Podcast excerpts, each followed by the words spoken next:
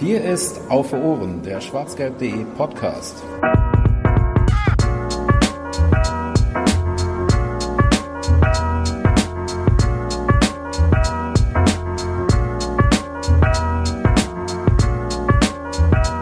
Hallo und herzlich willkommen zur 54. Ausgabe von Auf Ohren, dem schwarzgelb.de Podcast, der gleichzeitig der am schlechtesten vorbereitete Fußball-Podcast Deutschlands ist. Aber keine Sorge, wir überzeugen euch trotzdem wie immer mit riesiger Kompetenz. Ähm, mit dabei nach ihren äh, ja hoffentlich nicht ganz so schweißtreibenden Umzügen sind äh, Fanny und Volker. Hallo Fanny, hallo Volker.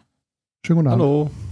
Ach, warte mal, ist sogar die zweite Ausgabe seit eurem Umzug. Bei der letzten konnte ich nicht, richtig? So sieht's aus. Korrekt. Ah. Wir haben schon gearbeitet ohne dich.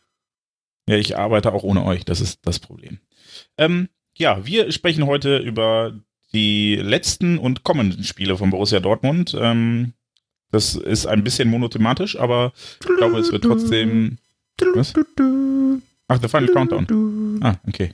Ähm, nein, ich, ich glaube, ähm, wir haben prinzipiell viel zu besprechen, weil der BVB in den letzten Wochen ja jetzt ähm, vor dieser Länderspielpause, die wir alle hoffentlich ein bisschen zur Erholung genutzt haben, ähm, nicht ganz so brilliert hat und sich eher abgemüht oder wenig überzeugt hat und ähm, jetzt aber dann vielleicht wieder in die Spur findet, nachdem der großartige FC Bayern München die Tabellenführung zurückerobert hat. Ähm, ja, und da wollen wir drüber sprechen. Ähm, und das tun wir dann doch jetzt auch, würde ich sagen, oder? Können wir machen. Ja. Wir können zu Beginn auch erstmal unsere, unsere Erwartungen auflösen. Da habe ich ja mal richtig daneben Ach jo, stimmt. Also für die, die die letzte Folge nicht gehört haben, ähm, wir haben mal so ins Blaue getippt in den fünf Spielen, die anstanden, äh, von der letzten Ausgabe bis zu dieser Ausgabe, wie viele Punkte der BVB holt. Äh, ich hatte mich auf 13 Punkte beim BVB und 12 bei den Bayern äh, festgelegt. Bei Bayern war ich da noch drei Punkte zu schlecht, wenn ich das richtig im Kopf habe. Die haben alles gewonnen. Dortmund leider nicht. Korrekt. Ähm, Fanny müsste Korrekt. mit 10 Punkten am nächsten dran gewesen sein beim BVB. Ich glaube, es waren genau 10. Tja. Und äh, ja, die Bayern 13 Punkte, da war es auch gut dabei. Und die Baumwollhose war nicht ganz so schlecht wie ich. 11 Punkten für den BVB und 12 für die Bayern. Ja, die Bayern und ähm, Also ihr könnt auf meine Expertise heute im Podcast wie immer keine Rücksicht nehmen und äh, habe ich noch nie getan, wenn ich es sein darf. einfach, was ich da so von mir gebe.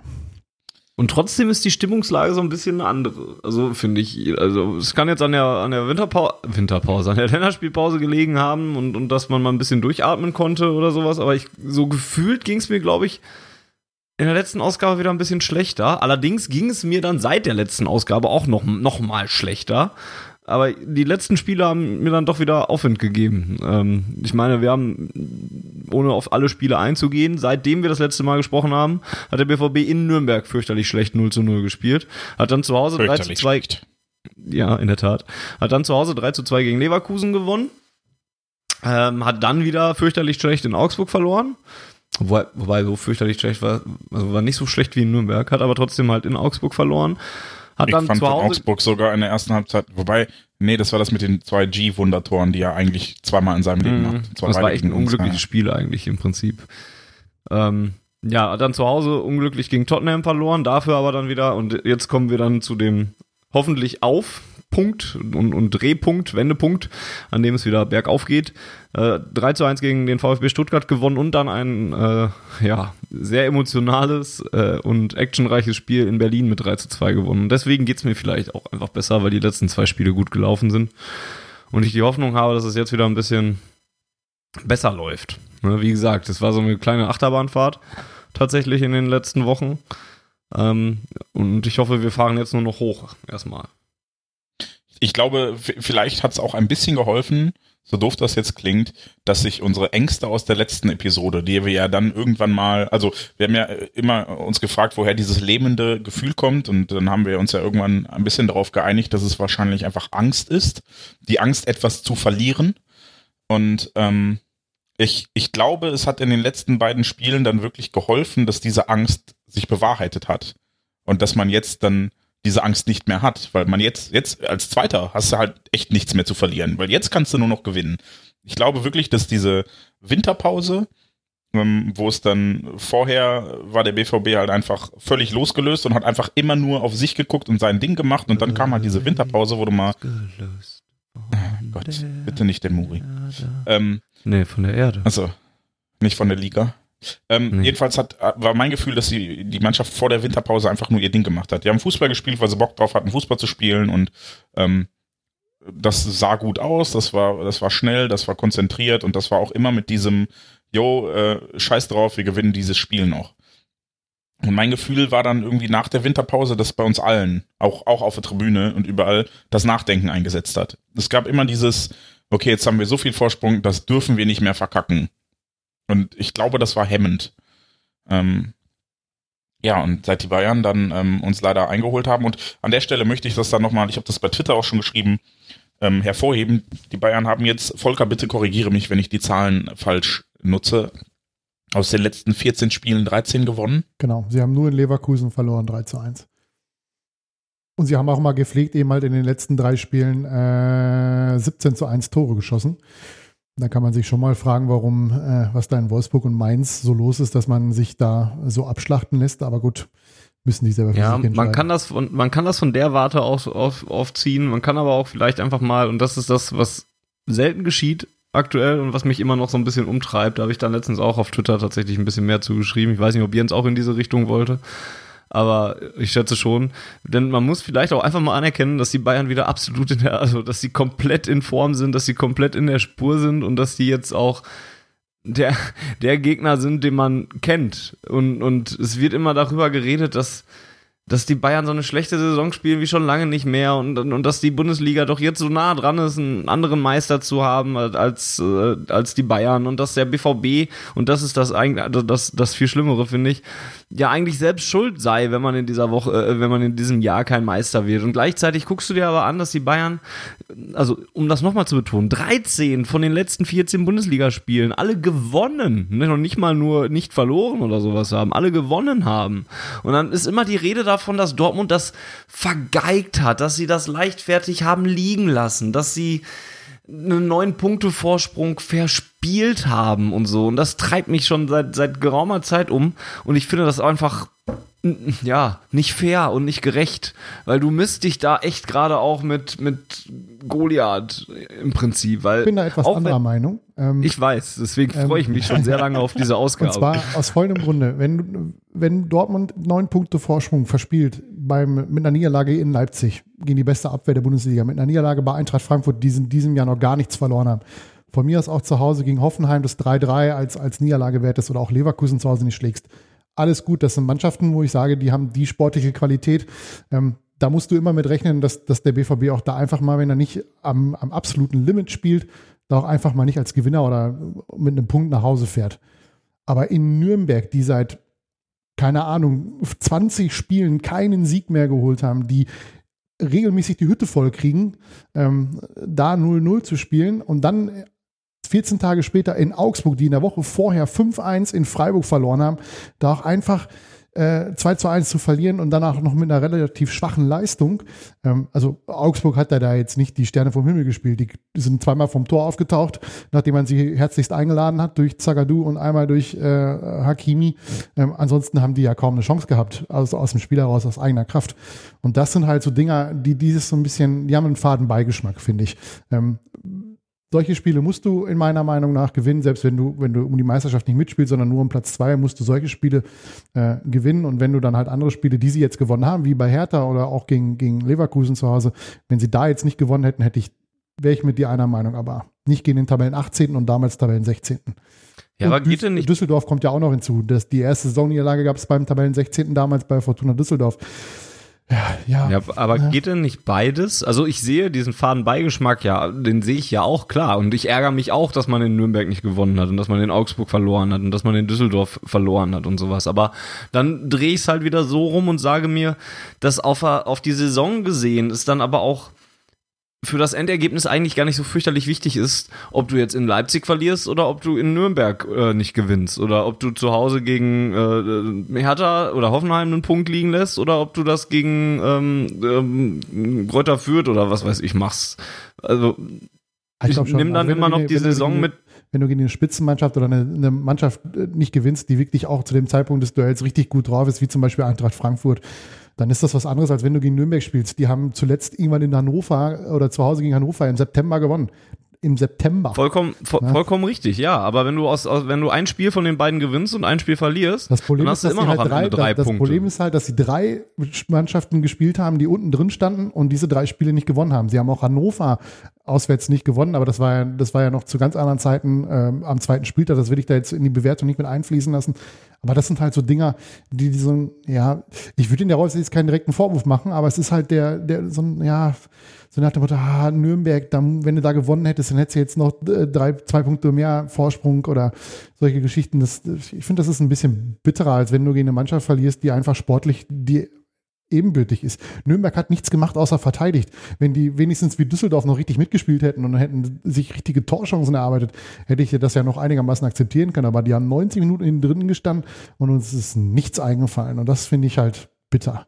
Das verstehe ich ja auch komplett und, und, und ich weiß ja auch, wie du wie es meinst und sowas. Aber das, was du jetzt sagst, führt aber auch jetzt nicht so dazu zu sagen, dass Dortmund leichtfertig einfach eine Saison hingerotzt hat und dass Dortmund eigentlich auch zu doof ist, deutscher Meister zu werden oder sonst irgendwas. Und, und so kommt mir das manchmal so, so rüber im, im, im Volksmund, sage ich mal. Wenn ich mir dann die Vergleiche zu der zu der besten Saison der Vereinsgeschichte angucke, die der BVB gespielt hat, wo er am Ende 81 Punkte geholt hat in der Saison 2011 11? 2011, 12. 11, 12, so rum. Wo man am Ende mit 81 Punkten dann rausgegangen ist. Ne? Da hatte man nach der gleichen Anzahl äh, Spiele wie zum jetzigen Zeitpunkt, 26 sind es, glaube ich, derzeit, ne? Einen hatte man ein, hatte man einen Punkt weniger. Und, und wir reden davon, dass der BVB zu doof ist, deutscher Meister zu werden, so sinngemäß. Und, und das ist alles etwas, wo ich mir dann denke, ey Leute, liegt, liegt halt aber auch Gegner, die man nicht geschlagen hat. Ne? Also das, ja, ob das jetzt zu doof ja, ist oder nicht, das ist halt Haarspalterei, das kann man ja hinlegen, wie man will. Aber es bleibt halt ein fader Beigeschmack, dass du beim Tabellen 18., der seit 20 Spielen nicht gewonnen hat, 0-0 spielst, dass du in Düsseldorf verlierst, die 16. sind, dass du gegen Augsburg verlierst, die auch 16. sind und zu einem Überfluss ja auch noch 14 Tage vorher gegen Bayern schon ein gutes Spiel gemacht haben. Also die, eigentlich hätten sie ja wissen müssen, ähm, was, was auf den BVB zukommt, dass Augsburg da eben halt, äh, selbst wenn sie 16. sind, äh, alles raushaut, was sie können. Ja, wenn du sie dann halt zweimal dermaßen einlädst, wie man es halt in dem Spiel gemacht hat, ja, das geht halt nicht. Das hat Marco Reus ja auch nach dem Spiel direkt kritisiert, dass solche Fehler einfach nicht passieren dürfen. Das, das, ist, das hat diesen bitteren Beigeschmack halt. Dass es halt leider in dieser Phase zu häufig passiert ist. Aber wer weiß, wie es am Ende der Saison ausgeht, vielleicht lachen wir nachher drüber weiß nicht so genau, wir ein bisschen aneinander vorbeireden. Jens, klär doch, kann, kannst du zwischen uns schlichten gerade? Auf welcher Seite ich, stehst ich du denn?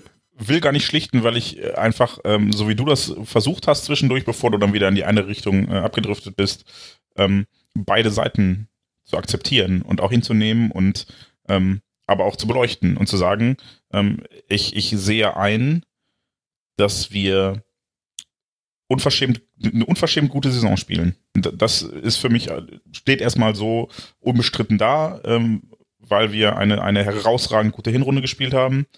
Ähm, und diese neun Punkte Vorsprung, die ist zwischenzeitlich, nicht zum Ende der Hinrunde, aber zwischenzeitlich mal waren, kamen ja nicht von ungefähr. Ähm, ich sehe aber auch ein, dass die Auftritte in Nürnberg, in Augsburg und auch, wenn ich ehrlich bin, in der gesamten Phase, die wir dann seit der Winterpause bis vor kurzem hatten, ähm, auch das wieder gegen Stuttgart war schwierig, ne? Also abgesehen vom Wetter war es ja auch äh, wirklich, ja, es, es war jetzt kein sportlicher Offenbarungseid, es war hart erarbeiteter Heimsieg, ne? Das ist bei Bayern fällt alles vor die Füße. Die, die, gehen, nach zwei, auch. Die, die, gehen nach zwei Minuten mit 1 in Führung, die gehen in Gladbach mhm. nach drei Minuten in Führung, die gehen in Mainz nach vier Minuten in Führung und dann hauen sie die Gegner einfach weg. Und Dortmund ist halt aktuell in so einer Phase, wo ja auch durch, durch eigene äh, Fehler und, und, und ja, Unkonzentriertheit, Abstimmungsfehler, du dir einfach eine Führung oder ein, eine gute Ausgangsposition halt kaputt machst und dann musst du dich halt hart wieder dran arbeiten. Ne? Genau, also was, was ich sagen wollte war, es war auch sportlich einfach nicht gut. Ich glaube, bis zu dieser ersten Halbzeit gegen Tottenham, die einfach wirklich richtig gut war und wo man gemerkt hat, diese Mannschaft kann und hat Bock und glaubt auch dran weil damals redeten wir ja immer noch da, davon, Entschuldige, ähm, dass es darum ging, einen 0-3 umzudrehen. Ähm, Und, Wenn, da, ähm, wenn du da mal eine von den 300 Torchancen in der ersten Hälfte nutzt oder so, dann wird das Dann wahrscheinlich auch passiert, noch ein anderer genau. Schnack. Ne? Ja. Ähm, ja, aber ich, ich bin jetzt auch nicht, nicht, nicht traurig, weil ich finde, die, sowohl die Mannschaft als auch das Stadion haben sich an diesem Abend von einer Seite präsentiert, mit, von, also mit der man stolz sein kann. Oder von der man. Ja, und wer Mit weiß, der auch Auswirkungen egal, das man stolz hat. sein Ne? Also kann. ist ja, ist ja schon, äh, ja, wie die, wie die Mannschaft dann auch über 90 Minuten da unterstützt worden ist und auch nach dem Spiel. Vielleicht ist Ja. das dann der entscheidende Punkt, wo die Mannschaft dann nochmal äh, sich geschlossen oder nochmal mehr schließt die eigenen Reihen und dann noch mehr an den an die Möglichkeit glaubt, deutscher Fußballmeister zu werden. Ich meine, die Chance ist ja nicht weg, ne? Es ist zwar schwierig, weil du im Prinzip alle acht Spiele gewinnen musst, aber wenn du das tust, dann bist du am Ende deutscher Meister. Da können die Bayern auch am letzten Spieltag in Frankfurt 31 zu 0 gewinnen. Sie werden es trotzdem nicht packen, wenn sie eben halt das entscheidende Spiel verlieren oder irgendwo einen Punkt liegen lassen und Dortmund gewinnt halt äh, ja, die Spiele. Genau. Einfach Also, Prinzip, äh, acht Spiele, acht Siege und dann bist du am Ende deutscher Meister. ist ei- ei- eigentlich wie, als würden wir jetzt nochmal den DFB-Pokal gewinnen müssen. Genau. Einfach alle mit, Spiele mit Bayern äh, in der zweiten Runde. Auswärts. Genau, genau. Aber letzten Endes kommt es ja darauf hinaus, äh, läuft ja darauf hinaus. Aber ähm, ja, also ich, ich kann halte beides für, für valide Punkte und ich glaube auch nicht, dass die sich gegenseitig ausschließen, weil man kann und sollte anerkennen, dass das eine herausragend gute Saison ist. Wie du gerade sagtest, Fanny, ein Punkt mehr als in der Saison, die der BVB bisher mit den meisten Punkten abgeschlossen hat zum jetzigen Zeitpunkt. Man kann und darf aber auch kritisieren, gegen wen und auf welche Art und Weise da ein Vorsprung verspielt wurde, den man vielleicht noch gebrauchen könnte und den man vielleicht auch in der Form so schnell nicht wiederkriegt. Ähm, und ich kann, kann beide Seiten voll und ganz verstehen und ich finde auch legitim, beide Seiten, be- beide Ansichten zu haben und sehe mich deshalb dann, dann in der Mitte, weil ich ähm, mich auch sehr darüber ärgere, wie die Mannschaft aufgetreten ist in dieser Phase zwischen, ich weiß gar nicht, wann es losging, ähm, Ja, im Da- Prinzip da- mit, dem, mit dem Pokal aus gegen Werder Bremen. Also das Spiel, Genau, war, noch, jo. das Spiel war noch okay. Ich meine, das ist ein Pokalfight. Ähm, da kannst du das, Ja, genau. ne, das ist, das ist halt was anderes als ein Bundesligaspiel. Ähm, da kannst du auch als, als haushoher Favorit mal einfach im Elfmeterschießen ausscheiden. Dortmund musste ja in den Runden zuvor auch schon in die Verlängerung, sowohl gegen Union Berlin als auch bei, bei Kräuter Fürth. Das ist, scheint so mittlerweile so ein bisschen das Problem zu sein, dass Dortmund da das nach 19 Minuten nicht gewuppt bekommt. Ähm, auch in dem Jahr davor waren es, glaube ich, unter äh, Stöger und Bosch waren es, glaube ich, äh, nicht so einfache äh, Pokalspiele, die wir da hatten, bis wir dann irgendwann ausgeschieden sind bei Bayern München. Und äh, ja, Ja, genau, dann das 3-3 gegen Hoffenheim, wo die erste Halbzeit wirklich so war, wie die ich war mir das überragend. dem, Also das war vielleicht mit Genau. die beste erste Halbzeit, ähm, ja, bis zur zweiten Halbzeit in Berlin eigentlich in, in der ganzen, in der ganzen äh, Rückrunde bisher. Ja, und dann ist halt irgendwas kaputt gegangen in der zweiten Halbzeit. Und das hat der ja, Mannschaft vor allen Dingen jeden ist in Bremen in der ersten Halbzeit Marco Reus kaputt gegangen. Ja. Ähm, Aber das hat ja in der ersten Halbzeit gegen Hoffenheim niemanden, hat ihn ja da vermisst. Ne? Also nee, aber Ja. in der zweiten.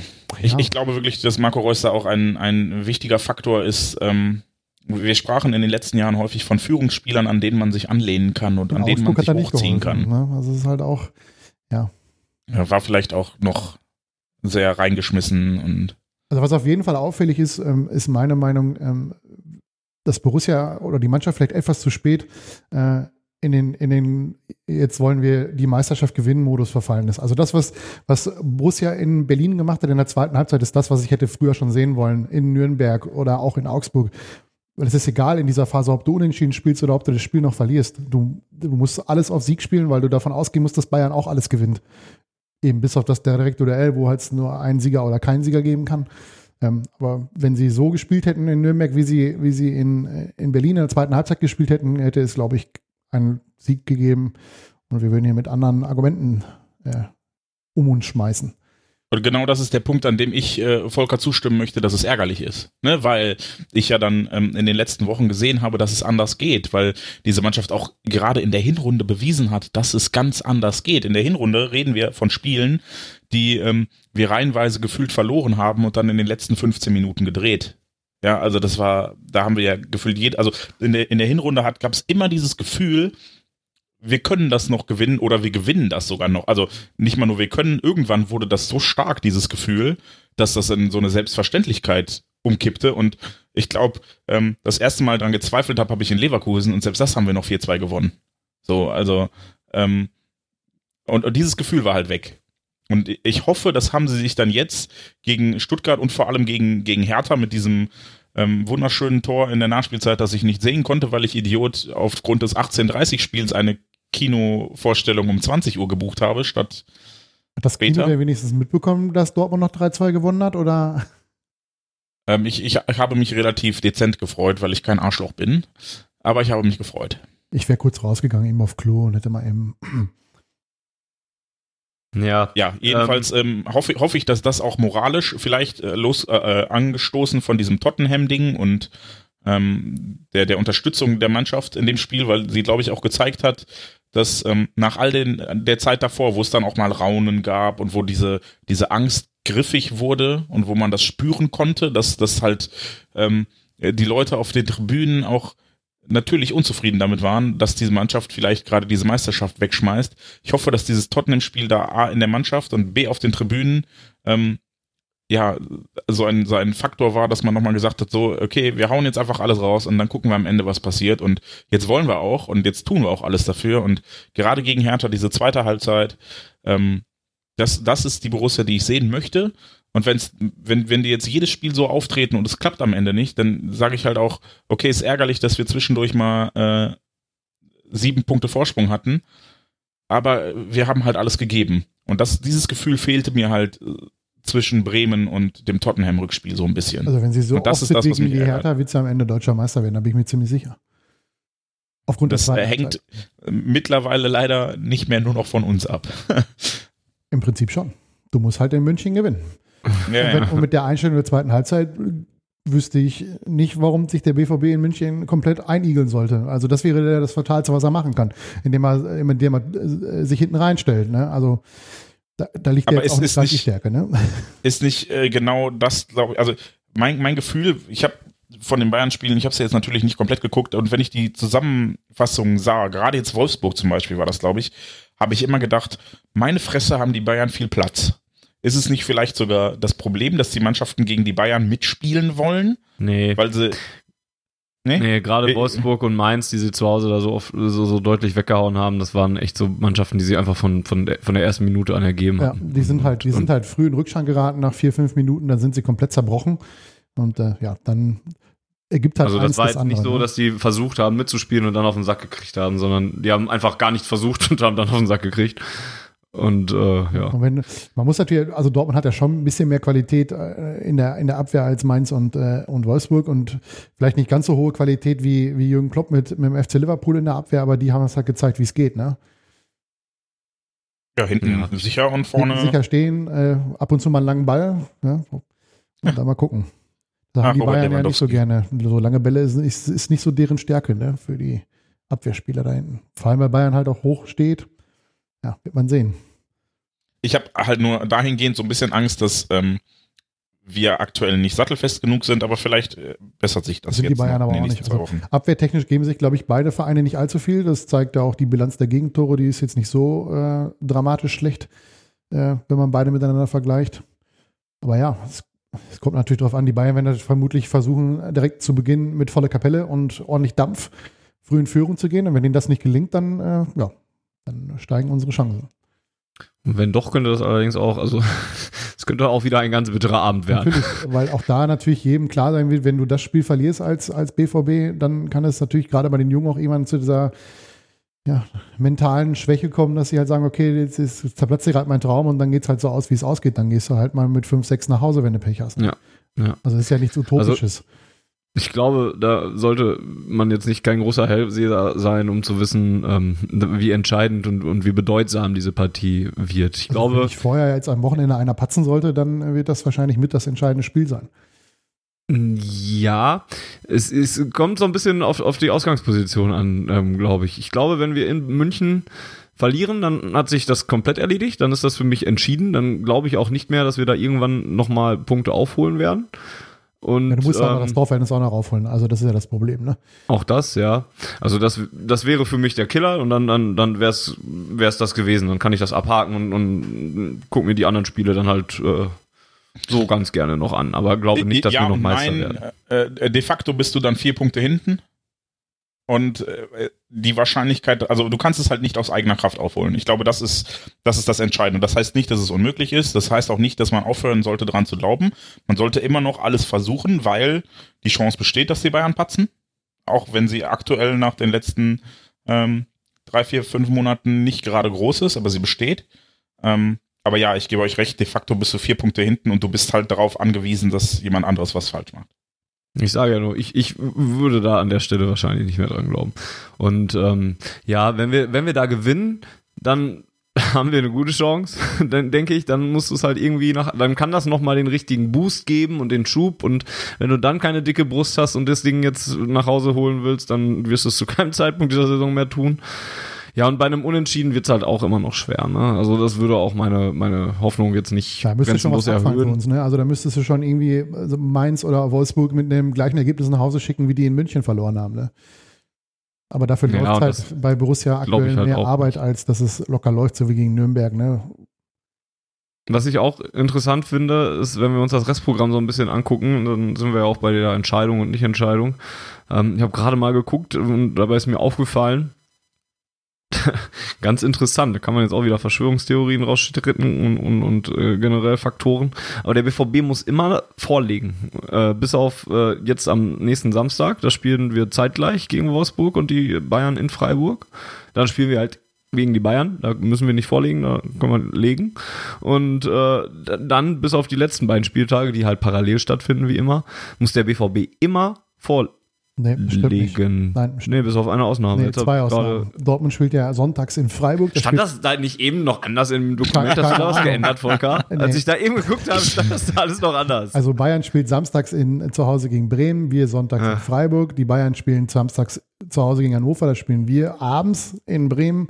Also, wobei ich nicht Es glaube, sind dass das, zweimal vor, vorlegen, zweimal nachziehen, viermal ja, ich jetzt, wobei ich persönlich glaube, dass das sowieso keinen Unterschied macht. Ob du vor oder Nee, auch nachlegen musst, kannst du drehen, wie du willst. Ne? Wenn du das Spiel verlierst, dann heißt das, ah, sie kommen mit dem Druck nicht klar, weil sie vorlegen müssen. Wenn du das Spiel danach verlierst, Ja. heißt es, sie kommen mit dem Ja. Druck nicht klar, weil die Bayern vorgelegt haben.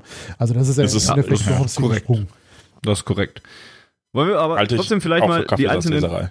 Die einzelnen Spieltage durchgehen und mal versuchen äh, zu, zu, zu prophezeien, wer, das, wer die leichtere Aufgabe hat? Auf dem Papier? Das finde ich mal ganz interessant. Weil auch da habe ich eher das Gefühl, sieht eher schlechter aus für uns. Aber vielleicht bin ich auch zu sehr pessimistisch. Ihr dürft mir da gerne widersprechen. Wir, wir fangen mal an und gucken mal, wie weit es trägt. Nächste, nächsten Samstag, wir gegen Wolfsburg, die Bayern in Freiburg. Sag ich, Frei, äh, Bayern haben den leichteren Gegner. Wir haben den leichteren Gegner, weil es ein Heimspiel ist. Okay. Jens? Tiebreaker? Ich, ähm, in der aktuellen Verfassung haben die Bayern den leichteren Gegner. Okay. Äh, Mehrheitsentscheidung, also Bayern 1, Dortmund 0. Dann spielen wir gegen Bayern. Moment, aber Ähm, leichterer Gegner heißt jetzt, also wenn wir, wenn du jetzt sagst Bayern 1, Dortmund 0, das heißt nicht, dass ähm, Nein, die ich Bayern zähle das nur. gewinnen. Nein, nein, ich zähle gerade mal nur, wo in welchen Situationen wir sagen würden, die Bayern hätten eher tendenziell den leichteren Gegner als wir oder wir hätten den leichteren Gegner. Also Okay. ich versuche das Restprogramm aufzuwiegen. Ähm, dann spielen wir gegen Bayern. Gut, äh, dann geht's am 13. April geht's weiter. Spielen wir äh, zu Hause gegen äh, Mainz und die Bayern einen Tag später in Düsseldorf. Äh, ähm, Vorteil BVB, weil Heimspiel. Würde ich auch vielleicht sogar mitgehen, ja, tatsächlich. Also 1-1. grundsätzlich bin ich der Meinung, die Bayern, wenn sie was liegen lassen, dann auswärts. Ja, und in Düsseldorf ist schon anderen Mannschaften was passiert. Gebranntes Kind, ne? Gebranntes Kind, ja, ja. Durchaus, ja. Also 1-1. 20. April, äh, die Bayern zu Hause gegen Werder Bremen, der BVB zu Hause in Freiburg. Zu Hause in Freiburg. Äh, au auswärts in Freiburg. Vor Vorteil Was los, Warst du, freitags zu, warst du freitags zu viel protestieren oder warum kannst du schon nicht mehr? Volker hat schon gesagt, Vorteil, Vorteil Bayern, weil Heimspiel. Da wäre ich ich- sogar gewillt, dem BVB den Punkt zu geben. Ich, ich sehe das in dem Sit also ich sehe Bremen so viel stärker als Freiburg, dass ich das ähm, ausgeglichen sehen würde. Da würde ich keinem von beiden sagen. Also im, im Zweifel allerdings Bayern weil Heimspiel. Okay, also BVB der leichtere Gegner, 2-1. Hä? Ähm, Im Zweifel Bayern weil Heimspiel. Dann nimmst du jetzt den Punkt für den BVB. ach so. Äh, äh, äh, nee. Äh, Also ja, ich finde übrigens, um, um nochmal kurz zu Freiburg, ne? Also wenn Freiburg was kann, dann sind es Top-Teams zu Hause ziemlich blöd aussehen lassen. Fragt mal nach in Leipzig, fragt mal nach bei Gladbach. Die haben da nicht gewonnen und ich glaube auch Frankfurt hat da, glaube ich, nicht gewonnen. Bei Ein SG bin ich Punkt mir grad nicht sicher. Ja, eben. Deswegen habe ich ja auch gesagt, dass wir am nächsten Samstag den Vorteil haben, weil die Bayern in Freiburg spielen müssen. Aber gut, ist ein anderes Thema. Okay, okay, okay. Da hast du nur die äh, allgemeine Abstimmung verloren. 27. April, äh, wir Derby, die Bayern in Nürnberg. Bayern. Ich glaube, da Bayern. sind wir einig, dass die Bayern eher, eher den Vorteil hätten. Also selbst wenn die Blauen es bis dahin hinkriegen, und bitte, bitte schafft das wirklich bis dahin, weiter alles zu verlieren, was auf sie zukommt. Also jetzt in, in Hannover und dann War noch auch mal gespannt, wer den Augsburg, Satz zu Ende bringt. Frankfurt. Ja. Also sehr gerne, bitte, sehr gerne. Dann äh, klappt es vielleicht noch mit mehr als nur Relegation in den HSV ähm, um den Auf- und Abstieg, sondern mit dem direkten Abstieg. Es wäre euch zu gönnen. Ähm, es ist halt ein Derby. Das ist ne? tatsächlich das Einzige, was ich dem Blauen gönne, weil sonst gönne ich Ja, denen und nichts. Es ist, es ist halt ein Derby, ne? Und äh, ja, Derbys gehen sehr häufig 0 zu 0 aus. Das ist meine größte Sorge bei dem Spiel, dass wir einfach wieder 100 Chancen haben, aber die Murmeln an Fährmann, Nübel, wem auch immer nicht vorbeibringen. Und das Nürnberg Beides sehr schwache Bayern, Mannschaften. ja, ich glaube, gegen die Bayern. Bayern. Ich wüsste nicht, wann Nürnberg das letzte Mal gegen Bayern München gewonnen hat. Ich glaube, das war damals äh, irgendwie 2005 oder so, als Hitzfeldzer eingesprungen ist, weil die Bayern irgendwie scheiße gespielt haben. Schon ein paar Jahre her. Oder 2010 oder wann das war, weil er nochmal kurz Trainer geworden ist. Keine Ahnung. 3-1 für die Bayern, also insgesamt. Äh, 4. Mai, Bayern zu Hause gegen 96, Dortmund in Bremen. Ja, Bayern. Weil sie das Bayern. Heimspiel haben und halt den abgestiegenen Hannover 96 zu Gast haben. Ne? Korrekt. Und Dortmund in Bremen wird schwierig. 4 zu 1. Äh, 11. Mai, BVB zu Hause gegen Düsseldorf, die Bayern in Leipzig. Dortmund. Dortmund. 4 zu 2. Ähm, und am letzten Spieltag Dortmund Ist auch in ein geiler Spieltag, Gladbach. der letzte Spieltag, ne? Geht so. So rein- also, ich möchte Für, die, für den neutralen Fußballfan sicherlich. Ich weiß noch nicht, ob also ich da der, in der meiner Haut größte stecken Albtraum wäre mit einem Punkt Vorsprung dahin zu gehen nach Gladbach und dann steht es nach 85 Minuten in Gladbach 0-0 und die Bayern führen gegen Frankfurt 2-0 und du musst ein Tor machen in Gladbach. Und dann sehe ich schon diese ganzen Hackfressen, die auch 2009 sich schon so diebisch gefreut haben, dass sie das irgendwie verbockt haben. Nee. Da haben, sich, da haben sich die Gladbacher richtig auf meiner Hassskala schön auf Platz 2 katapultiert mit Auf den der Tagen. Ne? Umkehrseite wäre es natürlich geil, in der 92. Minute da die Meisterschaft klar zu machen. Ja, in der Tat. Oder noch besser, du spielst 0-0 und Frankfurt äh, und Frankfurt gewinnt oder äh, spielt unentschieden in München kurz vor Schluss. Wäre natürlich auch nicht so schlecht. Aber bis dahin glaube ich, also ich glaube, dass am 34. Spieltag die Meisterschaft so gut wie entschieden ist. Ich hoffe, geben war dann. jetzt den äh, Punkt? Äh, boah. Ich Das ist natürlich echt brutal schwer. Stand jetzt ist Frankfurt unglaublich gut drauf. Unglaublich gut drauf. Und äh, ja, Gladbach ist äh, gegen Dortmund ist halt ein schwieriges Spiel. Ne? Also, Vielleicht ist Frankfurt da noch besoffen, weil die eine Woche vorher schon die Champions League klar gemacht haben. oder sie müssen es noch machen. Weil Oder sie spielen Europa League Finale. Oder sie spielen genau das Gleiche, dass sie darauf hoffen müssen, dass wir Gladbach schlagen, damit sie, wenn sie in München was holen, äh, die Champions League klar machen. Boah, Oder das wäre ja auch äh, krass. Hat, äh, Gladbach muss alles reinschmeißen, um noch in die Champions League zu kommen. Das würde uns auf jeden Fall helfen, ja. Wenn es Also, um das noch ist- viel, viel geht. Das, das, das ist, deshalb sage ich ja, ich glaube, das ist ein ziemlich geiler Spieltag, wenn bis dahin Dinge noch offen sind. Und wisst ihr, Weil wer auch noch gegeneinander ja spielt im letzten Spieltag? überall um. Der Tabellen 17. Die Blauen Äh, 16. gegen Der VfB Stuttgart, ne? Stuttgart empfängt den Tabellen 17. den FC Schalke 04. Beide punktgleich, die Schalke haben nur das schlechtere Torverhältnis. Ach, das wäre ein Träumchen. Naja, also wissen wir nicht genau, wie wir den Punkt geben. Nichtsdestotrotz, äh, die Bayern tendenziell also eher mit dem leichteren Restprogramm. Aber weil wir denen halt auch eine unterm höhere Qualität ähm, Ja, Sicherlich auch. ne? ja. ja, Also ich, ich, würde, ich würde per se nicht die Bayern als leichteres Restprogramm sehen, wenn ich mir das angucke. Die spielen noch gegen Leipzig und Frankfurt. Ähm, Freiburg spielen wir beide noch. Die Bayern spielen noch gegen, wir spielen beide noch gegen Fortuna. beide noch gegen Bremen. Bremen. Genau. Wir haben, Noch das wir haben Derby. noch die Blauen. Dafür haben die Bayern 96. Wir haben noch Ja, Gladbach, also- wir haben noch Frankfurt. Ja, also ich, ich würde nicht per se davon sprechen, dass die Bayern das leichtere ähm, Restprogramm haben, sondern ich glaube einfach, dass die Bayern aktuell besser drauf sind. Aber auch das Mhm. kann sich ja wieder ändern. Sie können jetzt aus der Länderspielpause kommen und gegen Freiburg nicht gewinnen. Dann spielen sie gegen uns und gewinnen da vielleicht auch nicht. Und dann äh, ist vielleicht läuft es ganz sie anders. schon fünf Punkte hinten.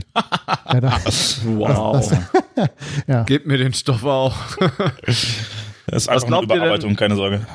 Was glaubt ihr denn, ähm, ob der äh, ob der Faktor, dass der FC Bayern jetzt aus der Champions League ausgeschieden ist, so sehr ich mich da ja auch initial drüber gefreut habe und das Kloppo gegönnt habe, ähm, ob der Einfluss auf den Rest der Saison hat, in dem Sinne, dass die Bayern sich halt jetzt, ja, die spielen noch DFB-Pokal zwischendurch, aber das sind ja nicht mehr ganz so viele Spiele und hat nicht mehr den krassen Fokus, wie so ein, wie so ein äh, internationaler Wettbewerb hat. Aber insofern, dass die Bayern sich halt auf die Bundesliga konzentrieren können. Ist ja eigentlich dann, wäre es für uns nicht besser gewesen, die wären weitergekommen vielleicht? Werden wir nie erfahren, ne? Weil es gibt ja jetzt die Duelle. Ja. Das ist genau die Antwort, die ich hören wollte, Volker. Vielen Dank. Hallo, ich stelle eine Frage. Die ja. Frage ist scheiße. Punkt. Vorbei. Danke, Volker. Ist, ist ja so, wenn, wenn, wenn Bayern jetzt, jetzt nicht deutscher Meister wird, wird das Argument sein, ja, die Bayern haben nach dem Aus der Champions League die, den Fokus verloren. Wenn die Bayern deutscher Meister wird, das heißen, ja, die Bayern haben nach dem äh, Aus in der Champions League den Fokus auf die Bundesliga gelegt. Das ist mir etwas äh, zu kurzsichtig, fürchte ich. Also es hängt ja schon davon ab, wie die Bayern jetzt weiterhin auftreten werden, ob man das dann so sagen würde oder nicht. Ich fürchte allerdings nicht, dass es ein Vorteil war. Weil mm. ich äh, dieser, den, den Knick, den ich mir erhofft habe, den es bei den Bayern geben würde, den sehe ich aktuell noch nicht. Vielleicht kommt er jetzt. Vielleicht war das gegen Wolfsburg äh, nochmal so richtig Wut im Bauch und nochmal rausschießen und jetzt kommt erst der Knick. Aber ich fürchte halt leider, dass die, ähm, die verpasste äh, Chance auf einen Champions League-Titel ähm, dazu antreibt, sich die Bundesliga nicht nehmen zu lassen. Und äh, deshalb wird das Spiel in zwei Wochen da ein richtig, richtig heißer Tanz. Ja, ich glaube auch, dass es, also, ja, das wird man retrospektiv leichter sagen können, das mag ja durchaus sein, aber ich glaube auch nicht, dass es. Also die Bayern haben natürlich jetzt drei Tage mehr Zeit, um sich auf den Bundesliga-Gegner vorzubereiten, weil sie sich nicht nur auf ein Champions League-Spiel vorbereiten müssen. Aber ich sag mal, bei der Plus, Qualität der Gegner, mit abgesehen von uns und vielleicht von Leipzig Ende der Saison, ähm, sind das halt auch Gegner, die sie auch ohne großes Scouting und ohne große Vorbereitung in der Regel mit ihrer individuellen Klasse dann auch schlagen, wenn sie mental die richtige Einstellung haben. Ne? Ja, aber da, ich finde, da kommt dann auch immer noch mit drauf, dass du natürlich, ne, es macht nochmal einen Unterschied, ob du dann 90 Minuten jetzt unter der Woche kicken musst und, und das ist dann Was hat die auch nochmal ein seit, Faktor. Seit, seit November, seit dem 3-3 gegen Düsseldorf, mit Ausnahme des Spiels in Leverkusen ja auch nicht gestört. Sie haben vor und nach äh, Liverpool alles in der Bundesliga gewonnen. Sie haben vor dem fünften, sechsten Spieltag in der Gruppenphase Aha. alles gewonnen. Also es hat sie ja nicht gestört. Ne? Also ja, aber hinten ist die Ente dick. Ja. Und, und, und wow. äh, da, da, können ja die Körner nochmal fehlen. Und, und ähm, Gib mir bitte außerdem, Schwein. außerdem ähm, es macht hat sich man ja, ja immer noch bemerkbar bei Bayern, dass ein Robben nicht da ist. Ne? Also Was, lässt mich auch mal jemand ausreden hier? ist ja krass. Was ist denn los hier heute? Volker ist heute generell sehr aktiv. Das stimmt. Ist mir schon ja. aufgefallen. Er redet sehr viel. Der ist froh, dass er wieder Internet hat, dass er mit irgendwem reden kann. Hallo? Hallo? Ähm, Wie ist denn das neue Haus, Volker, wo wir gerade dabei sind? Das ist schön, oder das Internet ist so semi, weil wir haben noch keinen ordentlichen Anschluss. Wir machen es noch mit ah. LTE. Ah. Das tut mir leid. Aber Haus ist wirklich schön. Äh, Gucke ich mir bei deiner ähm, Frau, Verlobten, Freundin, was auch immer. Frau. Verlobten also. Oder noch nicht? doch, doch. Okay, bei der Verlobten gerne bei Instagram an. Ist sehr schön. Wir sind nur beide Frau, aber wir sind noch nicht verlobt. Naja, das eine, also eine Verlobung ist ja immer etwas sehr, also wenn man es wenn man's wirklich nach den Regeln macht, heißt Verlobung ist das Eheversprechen innerhalb der nächsten sechs Monate. Kriegen wir, nicht, das, kriegen wir nicht ganz hin. Ich habe die, die Verlobung ist schon fast ein Jahr, nicht über ein Jahr alt. Ah. Da ist uns ein Haus. Egal, aber ihr seid verlobt. Genau. Genau. Ja. Also ist gerade sehr schön. Irgendein, irgendeinen Episodentitel mit Hochzeit hinzukriegen, der mit irgendwie Aufe anfängt. So irgendwie, war schon bei über die Schwelle oder sowas, so in die Richtung war ich schon, aber ich krieg's leider jetzt so schnell nicht hin, sonst ich hätte ich uns eh beim, beim Hochzeitspodcast. ich finde das eigentlich gesehen. sehr schön. Lass das doch mal drin. Die Leute ja, wollen bestimmt ein bisschen was über uns erfahren. Wir schauen mal. Ich hatte übrigens sehr, sehr lange und anstrengende drei Wochen zuletzt. Sehr viel Arbeit. ähm, würde mich freuen, wenn mir jemand eine hier? Aufmerksamkeit äh, bei Twitter zuschickt oder so. Danke. Und tut mir auch leid, wenn alle Leute, die mir bei Twitter folgen, genervt sind, weil ich die ganze Zeit nur politischen Kram poste, aber. Oder Dinge ähm, wiegst. ich wollte gerade sagen. Oder Dinge wiegst, ja. Das, das war so der Anfang des Wahnsinns. Da war schon Point of No Return erreicht. Ähm, ich werde auch wieder mehr über Fußball reden, aber gerade habe ich keine Zeit dafür. Danke. gut. Ciao, Tschüss, Jens, mach's gut. Schön, dass du dabei warst. Pure Anarchie Ja, da heute er hier. jetzt ja keine Zeit mehr hat, über Fußball zu reden, dann machen Fanny und ich hier weiter. Ja. Deswegen will er die ganze meinst, Zeit über andere Fanny mal ausreden reden. lässt. Ab jetzt, ab jetzt darf Fanny ausreden. Ja, das ist schön. Hat, hat diese Anarchie äh, Viertelstunde, fünf Minuten, drei Minuten doch auch Ja, ganz was Positives. Schnell so eine Viertelstunde bei dir ist, jetzt wird mir einiges klar. Ähm, jetzt lasse ich meinen Punkt, den ich eben machen wollte, lasse ich jetzt doch einfach weg. So, das habt ihr jetzt Du hast ihn nur vergessen, gibst du. Genau. Nein, ich weiß ihn noch ganz genau. Ja, dann mach doch. Hatte was mit. Nee, ich bin jetzt bockig. Lehrer. Alter, ey. Lasst uns Warum hat er lieber den mal über ein. Status schon wieder bockig? Ja, Schon ja. redet er mir wieder rein. Er hat mir gerade gesagt, er will, will mich ausreden lassen. Du willst ja nicht ausreden. Anstrengend heute. In der Schule kann ich häufiger ausreden als hier. Äh, lasst uns doch über einzelne Personen mal reden. Ähm, denn da gab es leider auch Spieler, die mal positiv, mal weniger positiv äh, rausgefallen sind. Und eine Person, über die ich mich mal jetzt mal sorry mal ganz gepflegt aufregen muss an dieser Stelle ist Christian Pulisic, von dem ich einfach Woche für Woche mehr begeistert bin, dass wir für den 50 über 50 Millionen Euro kriegen und ich nicht weiß warum. Das ist dann gegipfelt in dem Spiel gegen Hertha, wo er eigentlich wieder alles bewiesen hat, was, was er in dieser Saison so auf den Platz gebracht hat.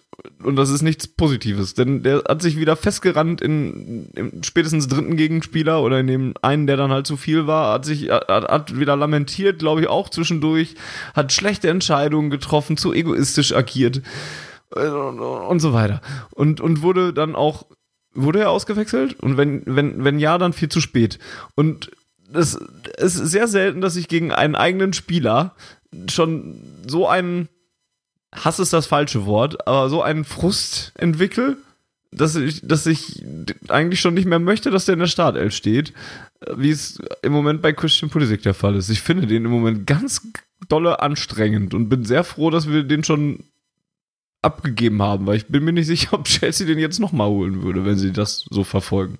Bin ich damit alleine? Sag bitte nein. Und schweigt nicht. Hast du ausgeredet? Dürfen wir. Jens, ja, bitte. Ähm, ich sehe das nicht so dramatisch wie du, aber ähm, also es ist nicht so, dass ich den zum Teufel wünschen würde oder sowas. Das möchte ich auch nicht. Doch, so klang es gerade, ziemlich Ja, aber das eindeutig. Protokoll, das möchte ich eigentlich nicht. Vielleicht sind da gerade meine Emotionen ein bisschen mit mir durchgegangen. Nein, ich ähm, habe bei, bei ihm schon, also während ich äh, bis zur Winterpause das Gefühl hatte, er sei mit dem Kopf nicht bei der Sache, habe ich jetzt das Gefühl, er hat schon längst abgeschlossen und ähm, das, das funktioniert nicht. Und ähm, das Problem ist, wir brauchen ihn. Und ähm, in der Hinrunde, das habe ich glaube ich beim letzten oder vorletzten Mal schon gesagt, ähm, haben wir sehr davon profitiert, dass wir immer qualitativ gleichwertig einwechseln konnten. Und das können wir jetzt nicht. Außer Pulisic fängt an, weil dann können wir jemanden einwechseln, der besser ist als er. ähm, aber, aber sonst, ähm, ja, ich we- weiß nicht, was da los ist. Ich ähm, ähm, bin halt ähm, nicht so weit wie du, dass ich jetzt komplett den Stab über ihm brechen würde, weil ich halt glaube, dass er mit seinen 21 Jahren, 22, 20, 20? Gott, ich weiß es gar nicht genau, Also der wird- wird sicherlich nicht ewig in seiner Entwicklung stagnieren, so wie er es jetzt tut. Und ich weiß auch nicht, woran es liegt. Ähm, aber es ist halt ärgerlich, weil wir ihn gerade gut gebrauchen könnten. Und ich finde, er hat in den letzten Jahren oft gezeigt, dass er den Unterschied machen könnte. Und gerade kann er das nicht. Ähm, und gerade trifft er, wie du sagst, falsche Entscheidungen, dribbelt sich fest und ist halt ähm, dann selten eine, eine Bereicherung für die Mannschaft, auch wenn er ähm, gegen Bremen im Pokal und vorletzte Woche noch ein wichtiges Tor gegen Stuttgart hat er ein Tor gemacht, ja. Und das zweite, Also- ja, vorbereitet kann man jetzt nicht sagen, aber er hat zumindest den Ball nicht dermaßen weggeschlagen, dass Paco den nicht reinmachen konnte zum 2-1. Ja. Also der, offiziell hat er das Tor vorbereitet zum 2 zu 1. Ja, also ähm, er, er nimmt teil, aber er ist bei weitem nicht so auffällig oder ballsicher wie ähm, Jane Sancho beispielsweise auf der anderen Seite oder auch Rafael Guerrero. Und ähm, das ist schon ärgerlich. Das, da, da gebe ich dir recht, aber ich, da fallen mir, glaube ich, in den letzten Wochen Spiele ein, bei ich, die ich mich mehr geärgert habe, durchgängiger, regelmäßiger, Oh. als es bei Pulisic war, weil ich bei Pulisic gebe ich ganz offen zu, da ist auch so ein Stück weit Gleichgültigkeit bei mir eingekehrt, seit klar ist, dass der uns verlässt. Da bin ich vielleicht dogmatisch, was Spieler betrifft, aber ähm, ja, ich, ich fand die Lösung gut, dass man ihn noch das halbe Jahr behalten hat, einfach quantitativ. Ähm, hätte man einen, einen Ersatz gehabt, hätte man wahrscheinlich auch da schon ihn abgegeben und den Ersatz gekauft. Ähm, war aber wohl nicht zu realisieren und deshalb fand ich gut, dass man ihn quantitativ gehalten hat. Ähm, bin aber emotional mit Spielern, wo ich weiß, dass sie den BVB verlassen, sind die für mich halt, ja, die existieren, die sind noch da und ich wünsche mir auch, dass die ähm, dann noch ihre Leistung bringen. Leg jetzt aber keine großen Hoffnungen und keine großen äh, Ängste oder Wüte mehr, mehr in die, also keine großen Emotionen mehr. Der Spieler wird mir halt egal, wenn er sagt, er möchte gehen und ähm, ja, deshalb bin ich da vielleicht nicht ganz so ähm, heißherzig wie du bei der Sache. Okay. Ich bin sehr gespannt auf die Spieler, über die du dich mehr aufgeregt hast, bin ich tatsächlich, aber vorher würde ich gerne Volkers Meinung noch zu Politik wissen. Hm. Also ich, ich lese mal was vor, ähm, nur auf die Bundesligaspiele. Spieltag 1, 77 Minuten. Spieltag 2 und 3 hat er nicht gespielt. 4 und 5 hat er 90 Minuten gespielt. Und jetzt Jeweils oder insgesamt? Insgesamt, also über die 90 Minuten. Er hat das komplette Spiel gespielt. Okay, Dann äh, sechster Spieltag hat er 68 Minuten gespielt und jetzt kommt's. Muskelfaserriss am siebten Spieltag beim 4-3 gegen Augsburg. Danach 24 Minuten, 18 Minuten, 12 Minuten nicht gespielt, 13 Minuten verletzt, 2 Minuten, 1 Minute und dann erst am 16. Spieltag wieder mal äh, 90 Minuten. Und dann war er wieder nicht auf dem Platz, dann 14 Minuten, wieder nicht auf dem Platz, 25 Minuten, wieder nicht auf dem Platz, drei Spiele verletzt, 11 Minuten gegen Stuttgart und 19 Minuten in Berlin der Mann ist einfach nicht fit genug, um irgendwie es, ähm, ja, in die Phase zu kommen, dass er sich auch vielleicht Selbstvertrauen über seine Leistung holt. Er spielt kaum, äh, weil er ihm halt immer wieder fehlt. Ich glaube, dass das ein, ein großer Punkt ist, ähm, der ihn halt auch gegenüber, äh, ich weiß gar nicht, wen der immer vertritt. Es ist ja nicht immer Jakob Brunase, sondern häufig auch mal Rafael Guerrero, der da, der da spielt. Und Guerrero schafft es halt in den Phasen, in die er spielt, äh, deutlich mehr Akzente zu setzen, als es Pulisic schafft. Ich hatte ja so ein bisschen die Hoffnung, nachdem klar war, dass er dann jetzt zu, zu Chelsea äh, geht, dass das irgendwie in ihm eine Blockade löst und er jetzt wieder aufspielt, aber er hat in der Rückrunde äh, spektakuläre 140 Minuten gespielt. Aber drei Scorer oder was? Ein Tor und eine Torvorlage, das war's. Ah, zwei Scorer, ja. ja die beide, anderen ja. beiden äh, Scorerpunkte waren in der Hinrunde und das Tor gegen Hoffenheim zum 1-1. Aus der Warte hatte ich das tatsächlich noch gar nicht Aber gesehen, weil es auch gar nicht so auffällig ist. Ne? Also es, es, lässt mich eigentlich kalt und äh, ich bin auch bei dir, Fanny. Ich finde es lustig, dass wir für ihn 64 Millionen bekommen. Vielleicht ärgern wir uns. 64 sind Ja, 64 so. Millionen. Vielleicht ärgern wir uns in zwei Jahren drüber, wenn er in der britischen, in der englischen Premier League alles kurz und klein schießt und immer in der Champions League äh, mhm. auch da zu großen äh, Leistungen auftrumpft. Aber aktuell, nach, nach dem, was er jetzt gezeigt hat in dieser Saison, ist es ein guter Deal, den der BVB da abgeschlossen hat. Da kann er sich nicht beschweren. Durchaus. Ich, ich habe halt bei ihm so ein bisschen die Angst, also jetzt aus seiner Perspektive Angst, nicht aus unserer, ähm, dass mein Gefühl halt oder mein, mein, mein Eindruck von ihm ist, dass seine Entwicklung in die falsche Richtung geht. Also während ich, ähm, ich habe das damals, glaube ich, schon gesagt, als, als wir Dembele und ihn hatten, äh, fand ich Pulisic immer reifer als Dembele. Dembele war vielleicht ein Ticken genialer, aber auch unkonstanter und hat sich auch damals oft, wenn er den Unterschied gemacht hat, hat er sich genauso oft festgedribbelt. War so ein bisschen, ja, so wie Sancho jetzt, der sich auch manchmal komplett festdribbelt, aber dafür doch die richtig genialen Momente hat. Und ich fand Pulisic immer so ein bisschen erwachsener in seiner Spielanlage, weil er halt ähm, ein bisschen klarer war, immer den richtigen Moment für einen Pass gefunden hat, den, den richtigen Pass auch gespielt hat. Und ähm, seine, ich, ich fand, er hat damals seine Stärken besser eingesetzt als jetzt. Und das ist, das ist die Angst, die ich aus seiner Perspektive habe, dass er sich halt falsch rum entwickelt. Dass man, normalerweise sagt man halt, ne, so, ein, so ein verspielter junger Mann wird halt irgendwann erwachsen und weiß dann besser einzusetzen, wann er was tun soll, kann bessere Entscheidungen treffen. Und bei Pulisic habe ich das Gefühl, er, er wollte sich jetzt in den letzten, in der letzten Saison, nehmen wir jetzt mal diese Saison hier, so oft und so sehr beweisen nach außen hin, dass er halt immer versucht hat, alles selber zu machen, statt den sinnvollen Pass zu spielen. Und diese Entwicklung geht meines Erachtens halt in die falsche Richtung. Und das macht mir bei ihm so ein bisschen Angst, weil ich immer dachte, okay, der ist, der ist, der ist super reif für sein Alter, trifft die richtigen Entscheidungen und ist halt echt schnell, ballsicher.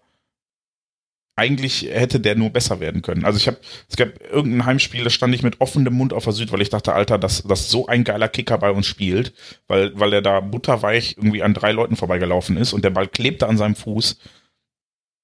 Aber er hat halt gefühlt hat er verlernt, die richtige Entscheidung zu treffen. Ja, die Und Entwicklung das- stagniert halt auch. Ne? Also es ist, Genau.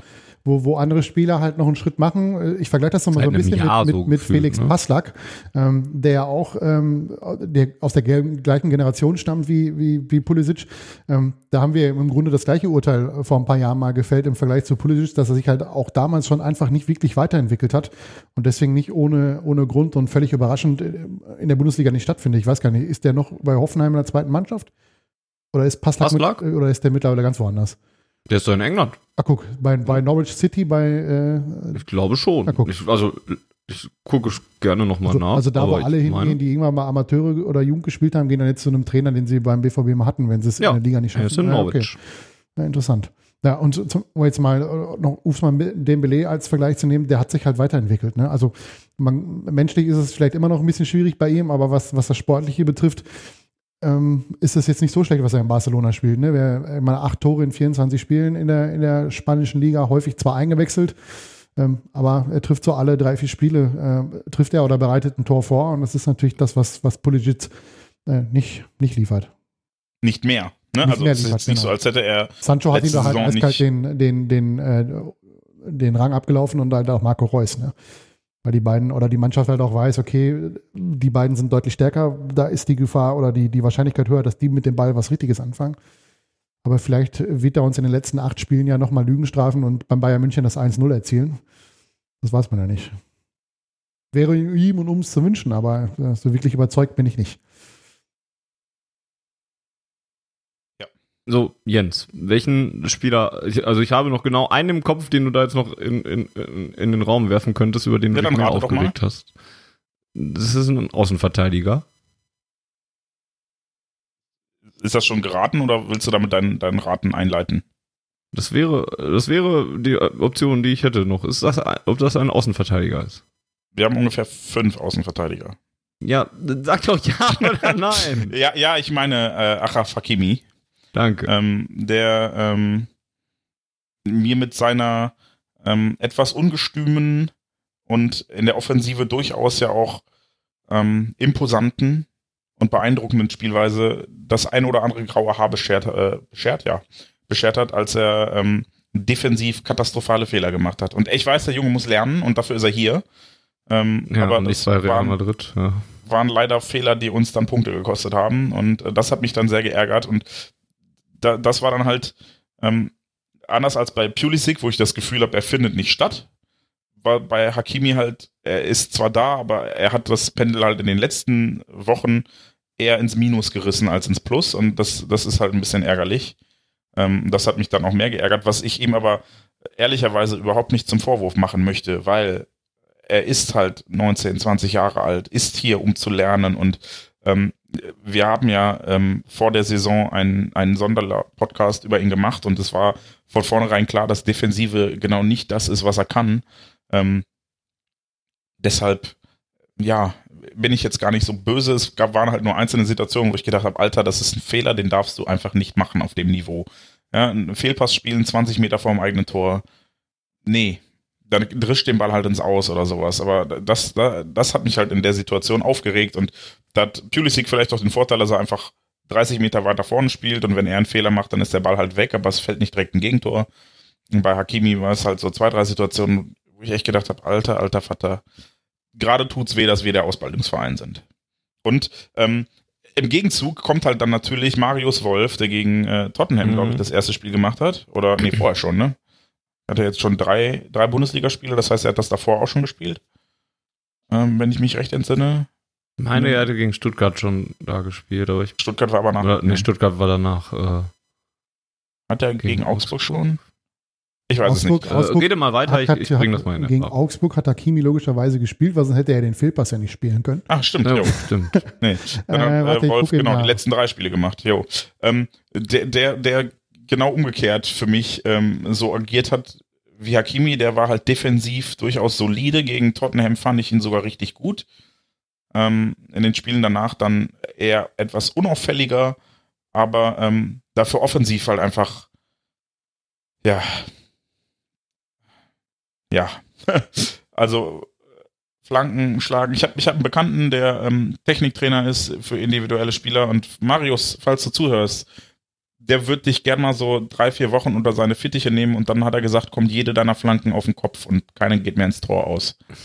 ähm, ja, also das ist halt dann leider, äh, ne, wir, wir schwanken da bei den beiden Spielern gerade zwischen zwei sehr krassen Extremen und ähm, das war in der Phase, in der der BVB sich befand, glaube ich, ein sehr sinnvoller Wechsel von Favre, weil ähm, ob, obwohl ich das Gefühl habe, dass uns offensive Durchschlagskraft gefehlt hat in der Situation, ähm, wurde es noch schlimmer dadurch, dass wir auch noch die defensive Stabilität nicht hatten.